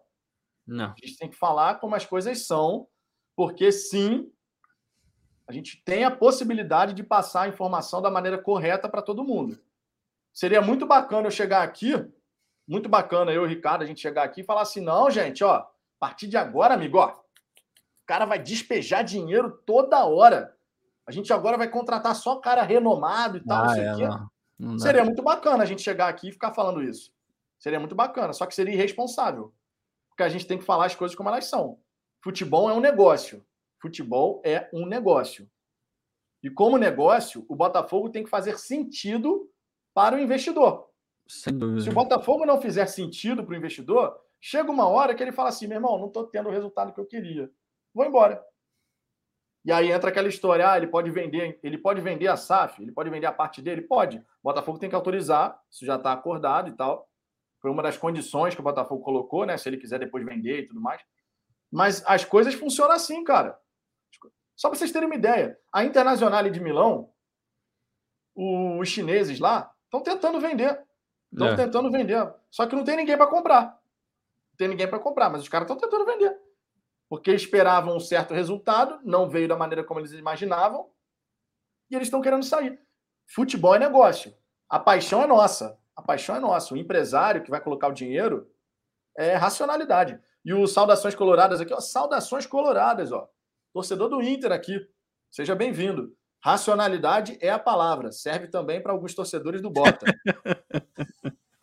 Aí não, cara. Tava indo bem, o Colorado. Tava indo bem. Tava indo bem. Tava indo bem. Esculachada aí, não, irmão. Aí Tava não. indo bem. Tava indo bem. Percebo que o psicológico de muitos botafoguenses é meio é, zoado. Tava indo, tava indo bem. na verdade, não, agora na verdade o Brasil não está preparado. O Ricardo já falou isso aqui. Ah, eu já falei isso várias vezes. O Brasil não está preparado para o grande título quando o Botafogo conquistar esse grande título, rapaz. O, o Brasil não está o, preparado. Para Coloradas, eu vou lançar um desafio para você.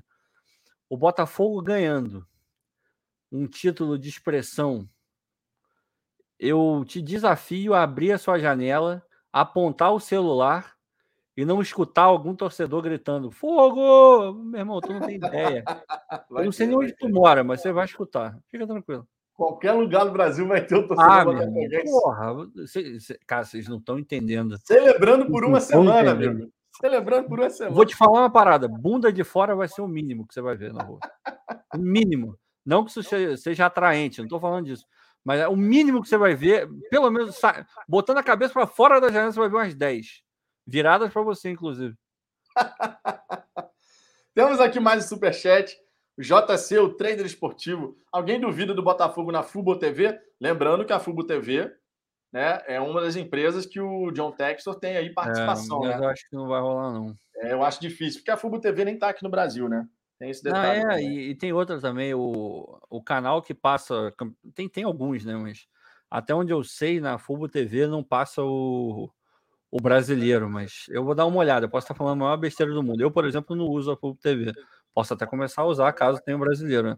O, o argentino eu acho que passa. Mas eu vou, eu vou trazer essa informação. Aí, ó. O Vinícius Camargo já, já tá botando o bumbum para jogo aí, ó. e o Claudio meteu assim, ó, dependendo da bunda, é maneiro sim. É, não é o caso do Vinícius, com certeza. É, não, já, já adianto, nunca vi, mas já adianto que não, não vai ser legal. Bom, temos superchat, temos vinheta. Rapaz, Fala Fogão tem duas vinhetas diferentes. Uma especial Porra. e a outra pro Open bar de vinheta, rapaz. Open bar de vinheta. Olha o que ele fez! Olha o que ele fez! Olha o que ele fez! Olha o que ele fez!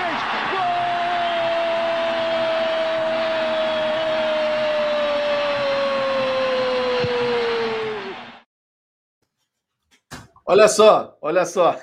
O Vinícius Camargo respondeu: Pô, Cláudio, já estava achando estranho aqui. muito é O Paulo Daniotti, não estão preparados nem para a chegada de John Texton. Vai parar a cidade. Também Rapaz, não. Ó, a hora que anunciarem John Texton vai chegar no Brasil para poder fazer os trâmites finais e tal. Irmão, vai ter o tal da Aerojohn. o cara vai ficar maluco. O cara vai ficar maluco, cara. Irmão, eu já, eu Agora, já consigo ó, ver, já consigo ver o, o pequeno John passando assim nas mãos dos torcedores, nego enfiando o dedo onde não deve, passando a mão onde não deve. Rapaz, o cara vai ficar, ele vai ficar louco. E, e o americano, o, o, o americano, o, o americano para não falar o contrário, porra. o americano gosta desse calor humano, né? É, mas muita coisa. Vão dar banho de caipirinha de cerveja nele. O, o Colorado, a gente está brincando, a gente entendeu, a gente está só fazendo galhofa. É, a gente está brincando contigo, rapaz. Tá é, seja bem-vindo aí, seja bem-vindo. O clima aqui é descontraído, mas falando sério quando tem que falar. Mas é isso mesmo, a, a gente já falou aqui várias vezes. A mentalidade do Botafoguense, isso talvez tenha mudado um pouco esse ano, tá? Com tudo que aconteceu. A gente é muito, era muito pessimista, é, falava algumas coisas que, porra, completamente descoladas da realidade, muito por conta do que a gente já escutou também, né? Várias promessas, promessas, promessas que não se concretizaram. Mas eu acho que essa mentalidade nossa já deu uma boa mudada esse ano. E com a chegada do Textor, um time um pouco mais forte, organizado, tende a mudar ainda mais, eu acho, né? Espero também.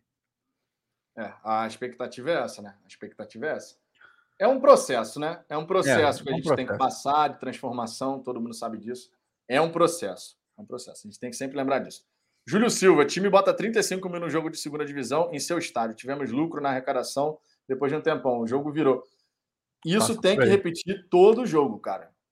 Essa história, porque assim, é bacana você colocar 35 mil pessoas num jogo que era de festa. Super legal. Mas a gente tem que ver isso acontecer ao longo da temporada. Ah, irmão pelo menos 20 mil pessoas por jogo no Botafogo. A gente tem que ver é, isso acontecer. Botafogo e Curitiba, sábado, 9 horas da noite.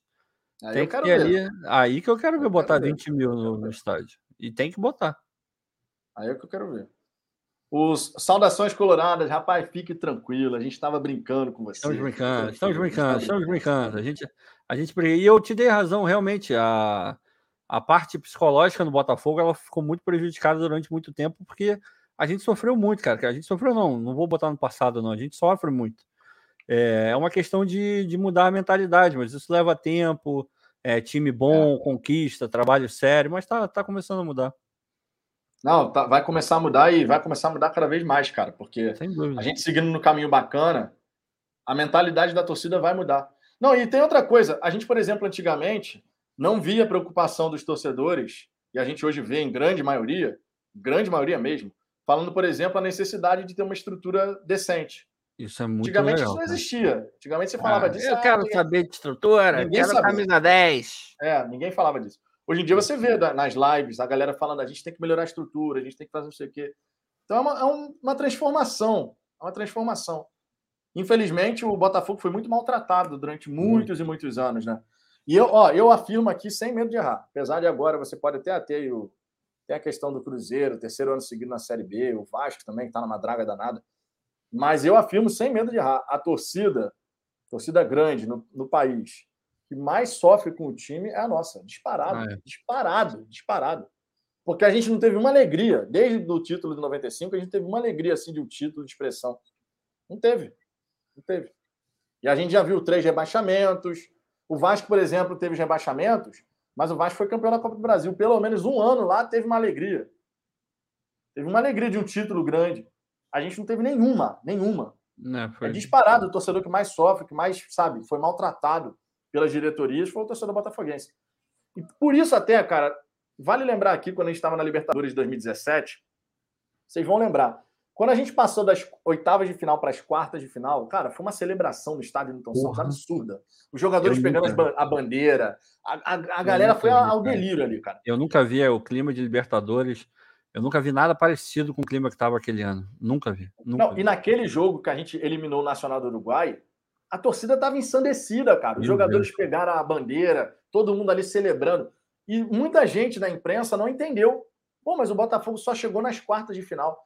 Pra gente era algo tão representativo. Ah, muita coisa. Tão representativo que o, se eu não me engano, foi o Rica Perrone na época que falou que a, a, celebração do torcedor botafoguense naquela hora ela era do tamanho da frustração que a gente já teve em vários e vários ah, anos. Eu, eu tava realmente achando que a gente ia ganhar aquela Libertadores. A gente tinha todas as condições de vencer. Eu, eu tava realmente achando que a gente ia ganhar, de verdade. Também. Que verdade. Cara, a, a, real, a real era aquilo que a gente falava na época. Ah, se passar do Grêmio, a gente vai, vai, é vai ser campeão. É, é. Tanto é que na época a gente comentou: a final é essa. A final é essa. A final é Botafogo e Grêmio. Quem passar daqui vai ser campeão. E Não, e é, era, é surreal, né, cara? Porque quem, quem tava no, no, no Newton Santos nos jogos da Libertadores, todos eles, é, você conseguia sentir, cara, era uma vibração diferente. Diferente. É, diferente. O, o, clima, a preparação para a entrada no estádio, a forma como um olhava para o outro, era um negócio surreal, cara. Pode parecer uma, uma besteira, um negócio meio abstrato, e até certo ponto é abstrato mesmo mas é, você conseguia sentir, sabe? Era, era, foi, foi uma outra parada, foi uma outra parada. Não, e a, a certeza era aquela, cara. A final era aquele jogo ali. Aquele, as quartas de final, diante do Grêmio, era a final. Porque ah. o Botafogo, se passasse do Grêmio, a gente ia ficar grande pra cacete, meu irmão. Pra, pra parar a confiança, o grau de confiança. Não, ia, ia, parar. Passar, ia passar do Barcelona e engolir o Lanús. Ia engolir, exatamente, exatamente. E eu assino embaixo o que o Pimpão falou, hein? Daria mais trabalho para o Real Madrid. Daria mais trabalho, amigo. Porra, ah, rapaz, o, aí, aí você dificulta a política aqueles, de manter o pé no chão, aqueles né? Aqueles contra-ataques, aqueles contra-ataques, amigo. Eu queria ver o Real Madrid correr atrás daqueles contra-ataques do Botafogo. É, pois é. O jogo quem, ia ficar encaixadinho. Você acha que o Sérgio Ramos pararia o Roger? Claro que não, cara. Claro que não, cara. Pô, não, pelo né? amor de Deus. Porra. Pelo amor de Deus, claro que não. É, tá. Agora, tá. infelizmente, a gente não conseguiu passar, mas realmente estava todo mundo confiante de que dava para gente, a é, gente chegar eu tenho e. certeza que ia ganhar, mas você vê como não tem certeza de nada na vida, né? a gente perdeu. É, não, mas, pô, ali, cara, a gente precisa viver momentos como aquele. A gente precisa viver momentos não, como aquele. Né? Porque se a gente se a gente conseguir repetir aquilo ali de forma mais sequencial, se não ficar essa coisa de, ah, faz uma graça aqui, aí daqui a pouco chega e fica cinco anos sem fazer nada, aí cai para a segunda divisão, sabe? Isso mata, cara, porque você tem que ter a constância. É. Sempre lembrando, só tem um time, um time que vai levar a taça. Sempre. Ah, Campeonato Brasileiro, só um vai ganhar, todo mundo vai perder, o restante todo mundo vai perder. Copa do Brasil, um vai levar, o restante todo mundo perde. Todo, todo campeonato é assim, tem um vencedor, o resto chora. Aí você reclama. Só que, se você mantém a constância de todo ano você chega numa semifinal de Copa do Brasil, daqui a pouco belisca uma final, chega numas quartas de final, semifinal de Libertadores, tá brigando sempre ali em cima do brasileiro, do sexto lugar para cima. Você mantendo essa constância, cara, uma hora você bate campeão. Uma hora você bate campeão. E nesse processo de você estar tá sempre brigando no alto, a torcida, a própria torcida volta a rejuvenescer. Ah, sem dúvida, sem dúvida. Pô, mas vou te falar uma parada que me deixou até surpreso. É, como, como a maioria aqui deve saber, eu moro nos Estados Unidos, então, por razões óbvias, eu não consigo ir a, a nem um terço dos jogos do Botafogo que eu gostaria de ir. Mas eu programei uma ida ao Brasil esse final de ano e fui para ver o jogo contra o Guarani. E, porra, eu fiquei bastante surpreso porque eu vi muita gente nova é, na torcida do Botafogo, sabe? É, não estou dizendo que a torcida agora, porra, rejuvenesceu absurdamente. Não é isso que estou falando, mas eu vi muito mais gente numa faixa etária menor do que eu achei que eu veria. Eu fiquei bem feliz com isso. E você vê, e, e, isso é uma, uma coisa que a gente cobrava muito do Botafogo e talvez as direções anteriores não tivessem percebido ou tivessem percebido e cagado para isso. Mas o, o Jorge Braga, é, eu não lembro se foi no podcast ou na entrevista do Grande Circo, ele fala que é, através da Botafogo TV, de todas as interações nas mídias sociais. É, o Botafogo tem buscado é falar com o público mais jovem, porque é uma necessidade de rejuvenescer o Sim. público, os torcedores e, no final das contas, os consumidores da marca Botafogo. E, porra, é maneiro ver que está rolando esse tipo de preocupação. E no estádio, não estou falando que é por conta do trabalho do Braga, porque está muito recente, não, certamente não é. Mas eu vi muita gente nova Obviamente, pô, não estou desmerecendo a galera que é mais velha, não. Né? Todo, todo mundo é importante. Mas, de fato, a gente tem que aumentar a parcela de, de torcedores dentro dessa camada aí de até 30 anos, até 20 e poucos anos, porque são esses caras que vão levar o nosso time adiante, né? Exato. Queria destacar aqui, Ricardo, que o Cláudio alertou aqui, ó. O Cláudio nos alertou. Sinto um princípio de motim entre o senhor Marco Dantas e o Vinícius Eita. Camargo. Fica de olho, cara. Olha só. Deixa eu os ver. Caras, eu vi... Os caras estão conversando aqui sobre um tal Deus da raça. E o Marco ah, Dantas comenta: ei, ei, ei, Vinícius, não pode falar o nome, infelizmente. Eu estou sentindo esse princípio de motim também, para, rapaz. Para, para, para. Não, não. Pô, e o Marco Dantas na mente assim: Vinícius, o cara é outro patamar. Ah, que vá lá para o outro patamar, eu vou ficar feliz. E o Vinícius Camargo ainda mete, ó. Deveria ser o capitão, pois representa a torcida. É um dos nossos lá dentro. Ah, meu Deus. Representa Ai, quem, ô cara pálido? A minha representa quem, amigo? o Jorge Araújo falando aqui que a família Textor tem o orgulho de apoiar a Clínica Cleveland em sua missão de se tornar a organização de saúde líder do estado da Flórida. E a Glaucia Xavier, confiante aqui, dizendo que o Fogão, todos os anos participando da Libertadores, os adversários vão tremer. Eu já estou tomara, até vendo. Tomara, tomara. Tomara, cara, tomara. Ainda mais a gente se fortalecendo, tomara mesmo, tomara de verdade. Tomara de verdade. E o Vinícius Camargo mandando o, o, as figurinhas do profeta. Ainda estão provocando, Ricardo. Estou vendo, tô vendo, Tô vendo. provocando. Obrigado. A, a nosso, o nosso setor de inteligência já está cuidando do caso. Fique tranquilo. Galera, estamos chegando aqui a 2 horas e 23, 24 de live. Deixa o like se não deixou, hein? Tava deixa faltando. Like, a última vez que eu vi, tava faltando 20 para chegar em 500, hein? Já, já, já estamos com 500. Cara, vamos lá. Faltam 12 likes para chegar a 600. Quem não deixou o like aí, deixa o like Vai. aí. Quem não deixar vai sonhar com o pimpão dando uma bicicleta na sua cara. Não vai ser agradável. Não vai ser agradável. Ó, vamos, vamos ver, vamos ver. Pô, não é que o cara quase meteu um gol de bicicleta contra a gente, cara? É verdade, é verdade. Porra, como é que seria? Cara, eu ia ficar muito revoltado. Eu ia ficar pé da vida. Porra. Ó, 595 likes, faltam 5.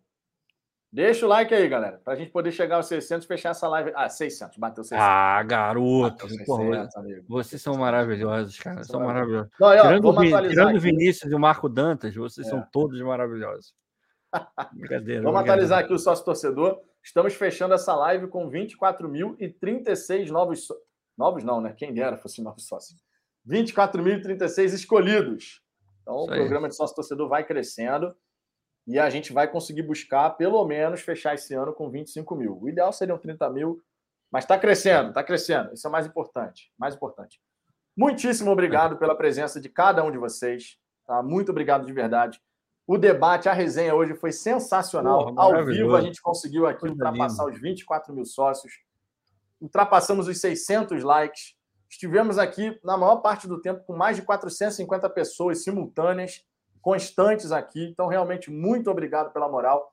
O canal está crescendo e deixa eu atualizar aqui para vocês também, aproveitar. né? Quantos inscritos o Fala Fogão tem nesse momento, ó? 11.868. Opa! 11.868. Vai dar para alcançar os 12 mil até 31 de dezembro, hein? Falta pouco tempo, mas vai dar pé. Vai dar pé. Vamos, vamos em busca aí que vai dar para. Vai, vai, eita, rapaz, negócio gasgou aqui. É porque você viu vai aqui, você viu, a, você viu, a, mensagem do Marcos e ficou nervoso. Eu tô, cara, eu tô sonhando muito que o Jesus vá para o Atlético Mineiro, cara. Vai ser uma coisa linda. Meu Não, Deus. O, a revolta já, já tá rolando. Ah, já. Tá mas que coisa maravilhosa seria, hein? mas tudo bem. Ah, coisas do futebol, coisas do futebol. Opa. Mas vamos lá, gente. Muito obrigado, tá? Muito obrigado de verdade. É, lembrando que essa live vai estar disponível amanhã no Spotify, em formato de verdade. podcast. Tudo verdade. Então, se você não conseguiu acompanhar a live na íntegra aqui no YouTube, amanhã você pode chegar, acessa o Spotify, busca Fala Fogão e acompanha o episódio por lá, certo? Toda a resenha completa vai estar lá no Spotify também. Então, só para repassar aqui com vocês a programação do canal. Radar Alvinegro, primeira edição, meio-dia. Segunda edição, 5 e meia da tarde. As lives, terça, quinta e domingo, às 10 da noite. E lá no Spotify, segunda, quarta e sexta, a resenha completa lá em formato de podcast. Certo? Para ficar todo mundo é. ciente aí. Tem informação para tudo quanto é lado, é só escolher a maneira como você quer se informar aqui no Fala Fogão. Certo? Ricardo, algum recado final? Não, não. Só agradecer a galera. A gente sustentou durante 99% da live, mais de 400 pessoas simultâneas. Pô, obrigado, meu. Vocês estão dando uma moral violenta a Glaucia aí, porque a gente leu a pergunta dela no final das contas. É, tamo junto, todo mundo, independente se é homem, mulher, o que a gente quer é discutir futebol, falar sobre o Botafogo com muita seriedade, pés no chão, mas sonhando em dias melhores, porque eles certamente virão. Exatamente, certamente virão e a gente vai ver o Botafogo que a gente quer daquele jeito, né, representando. É isso que a gente vai sempre batalhar aqui, vocês daí, a gente daqui. Vamos junto, que a gente vai ter coisa muito boa aí pela frente com o Botafogo, certamente. Viveremos dias de glórias. Viveremos dias de glórias, certo? Um grande abraço para todo mundo, um beijo no coração de vocês e fomos!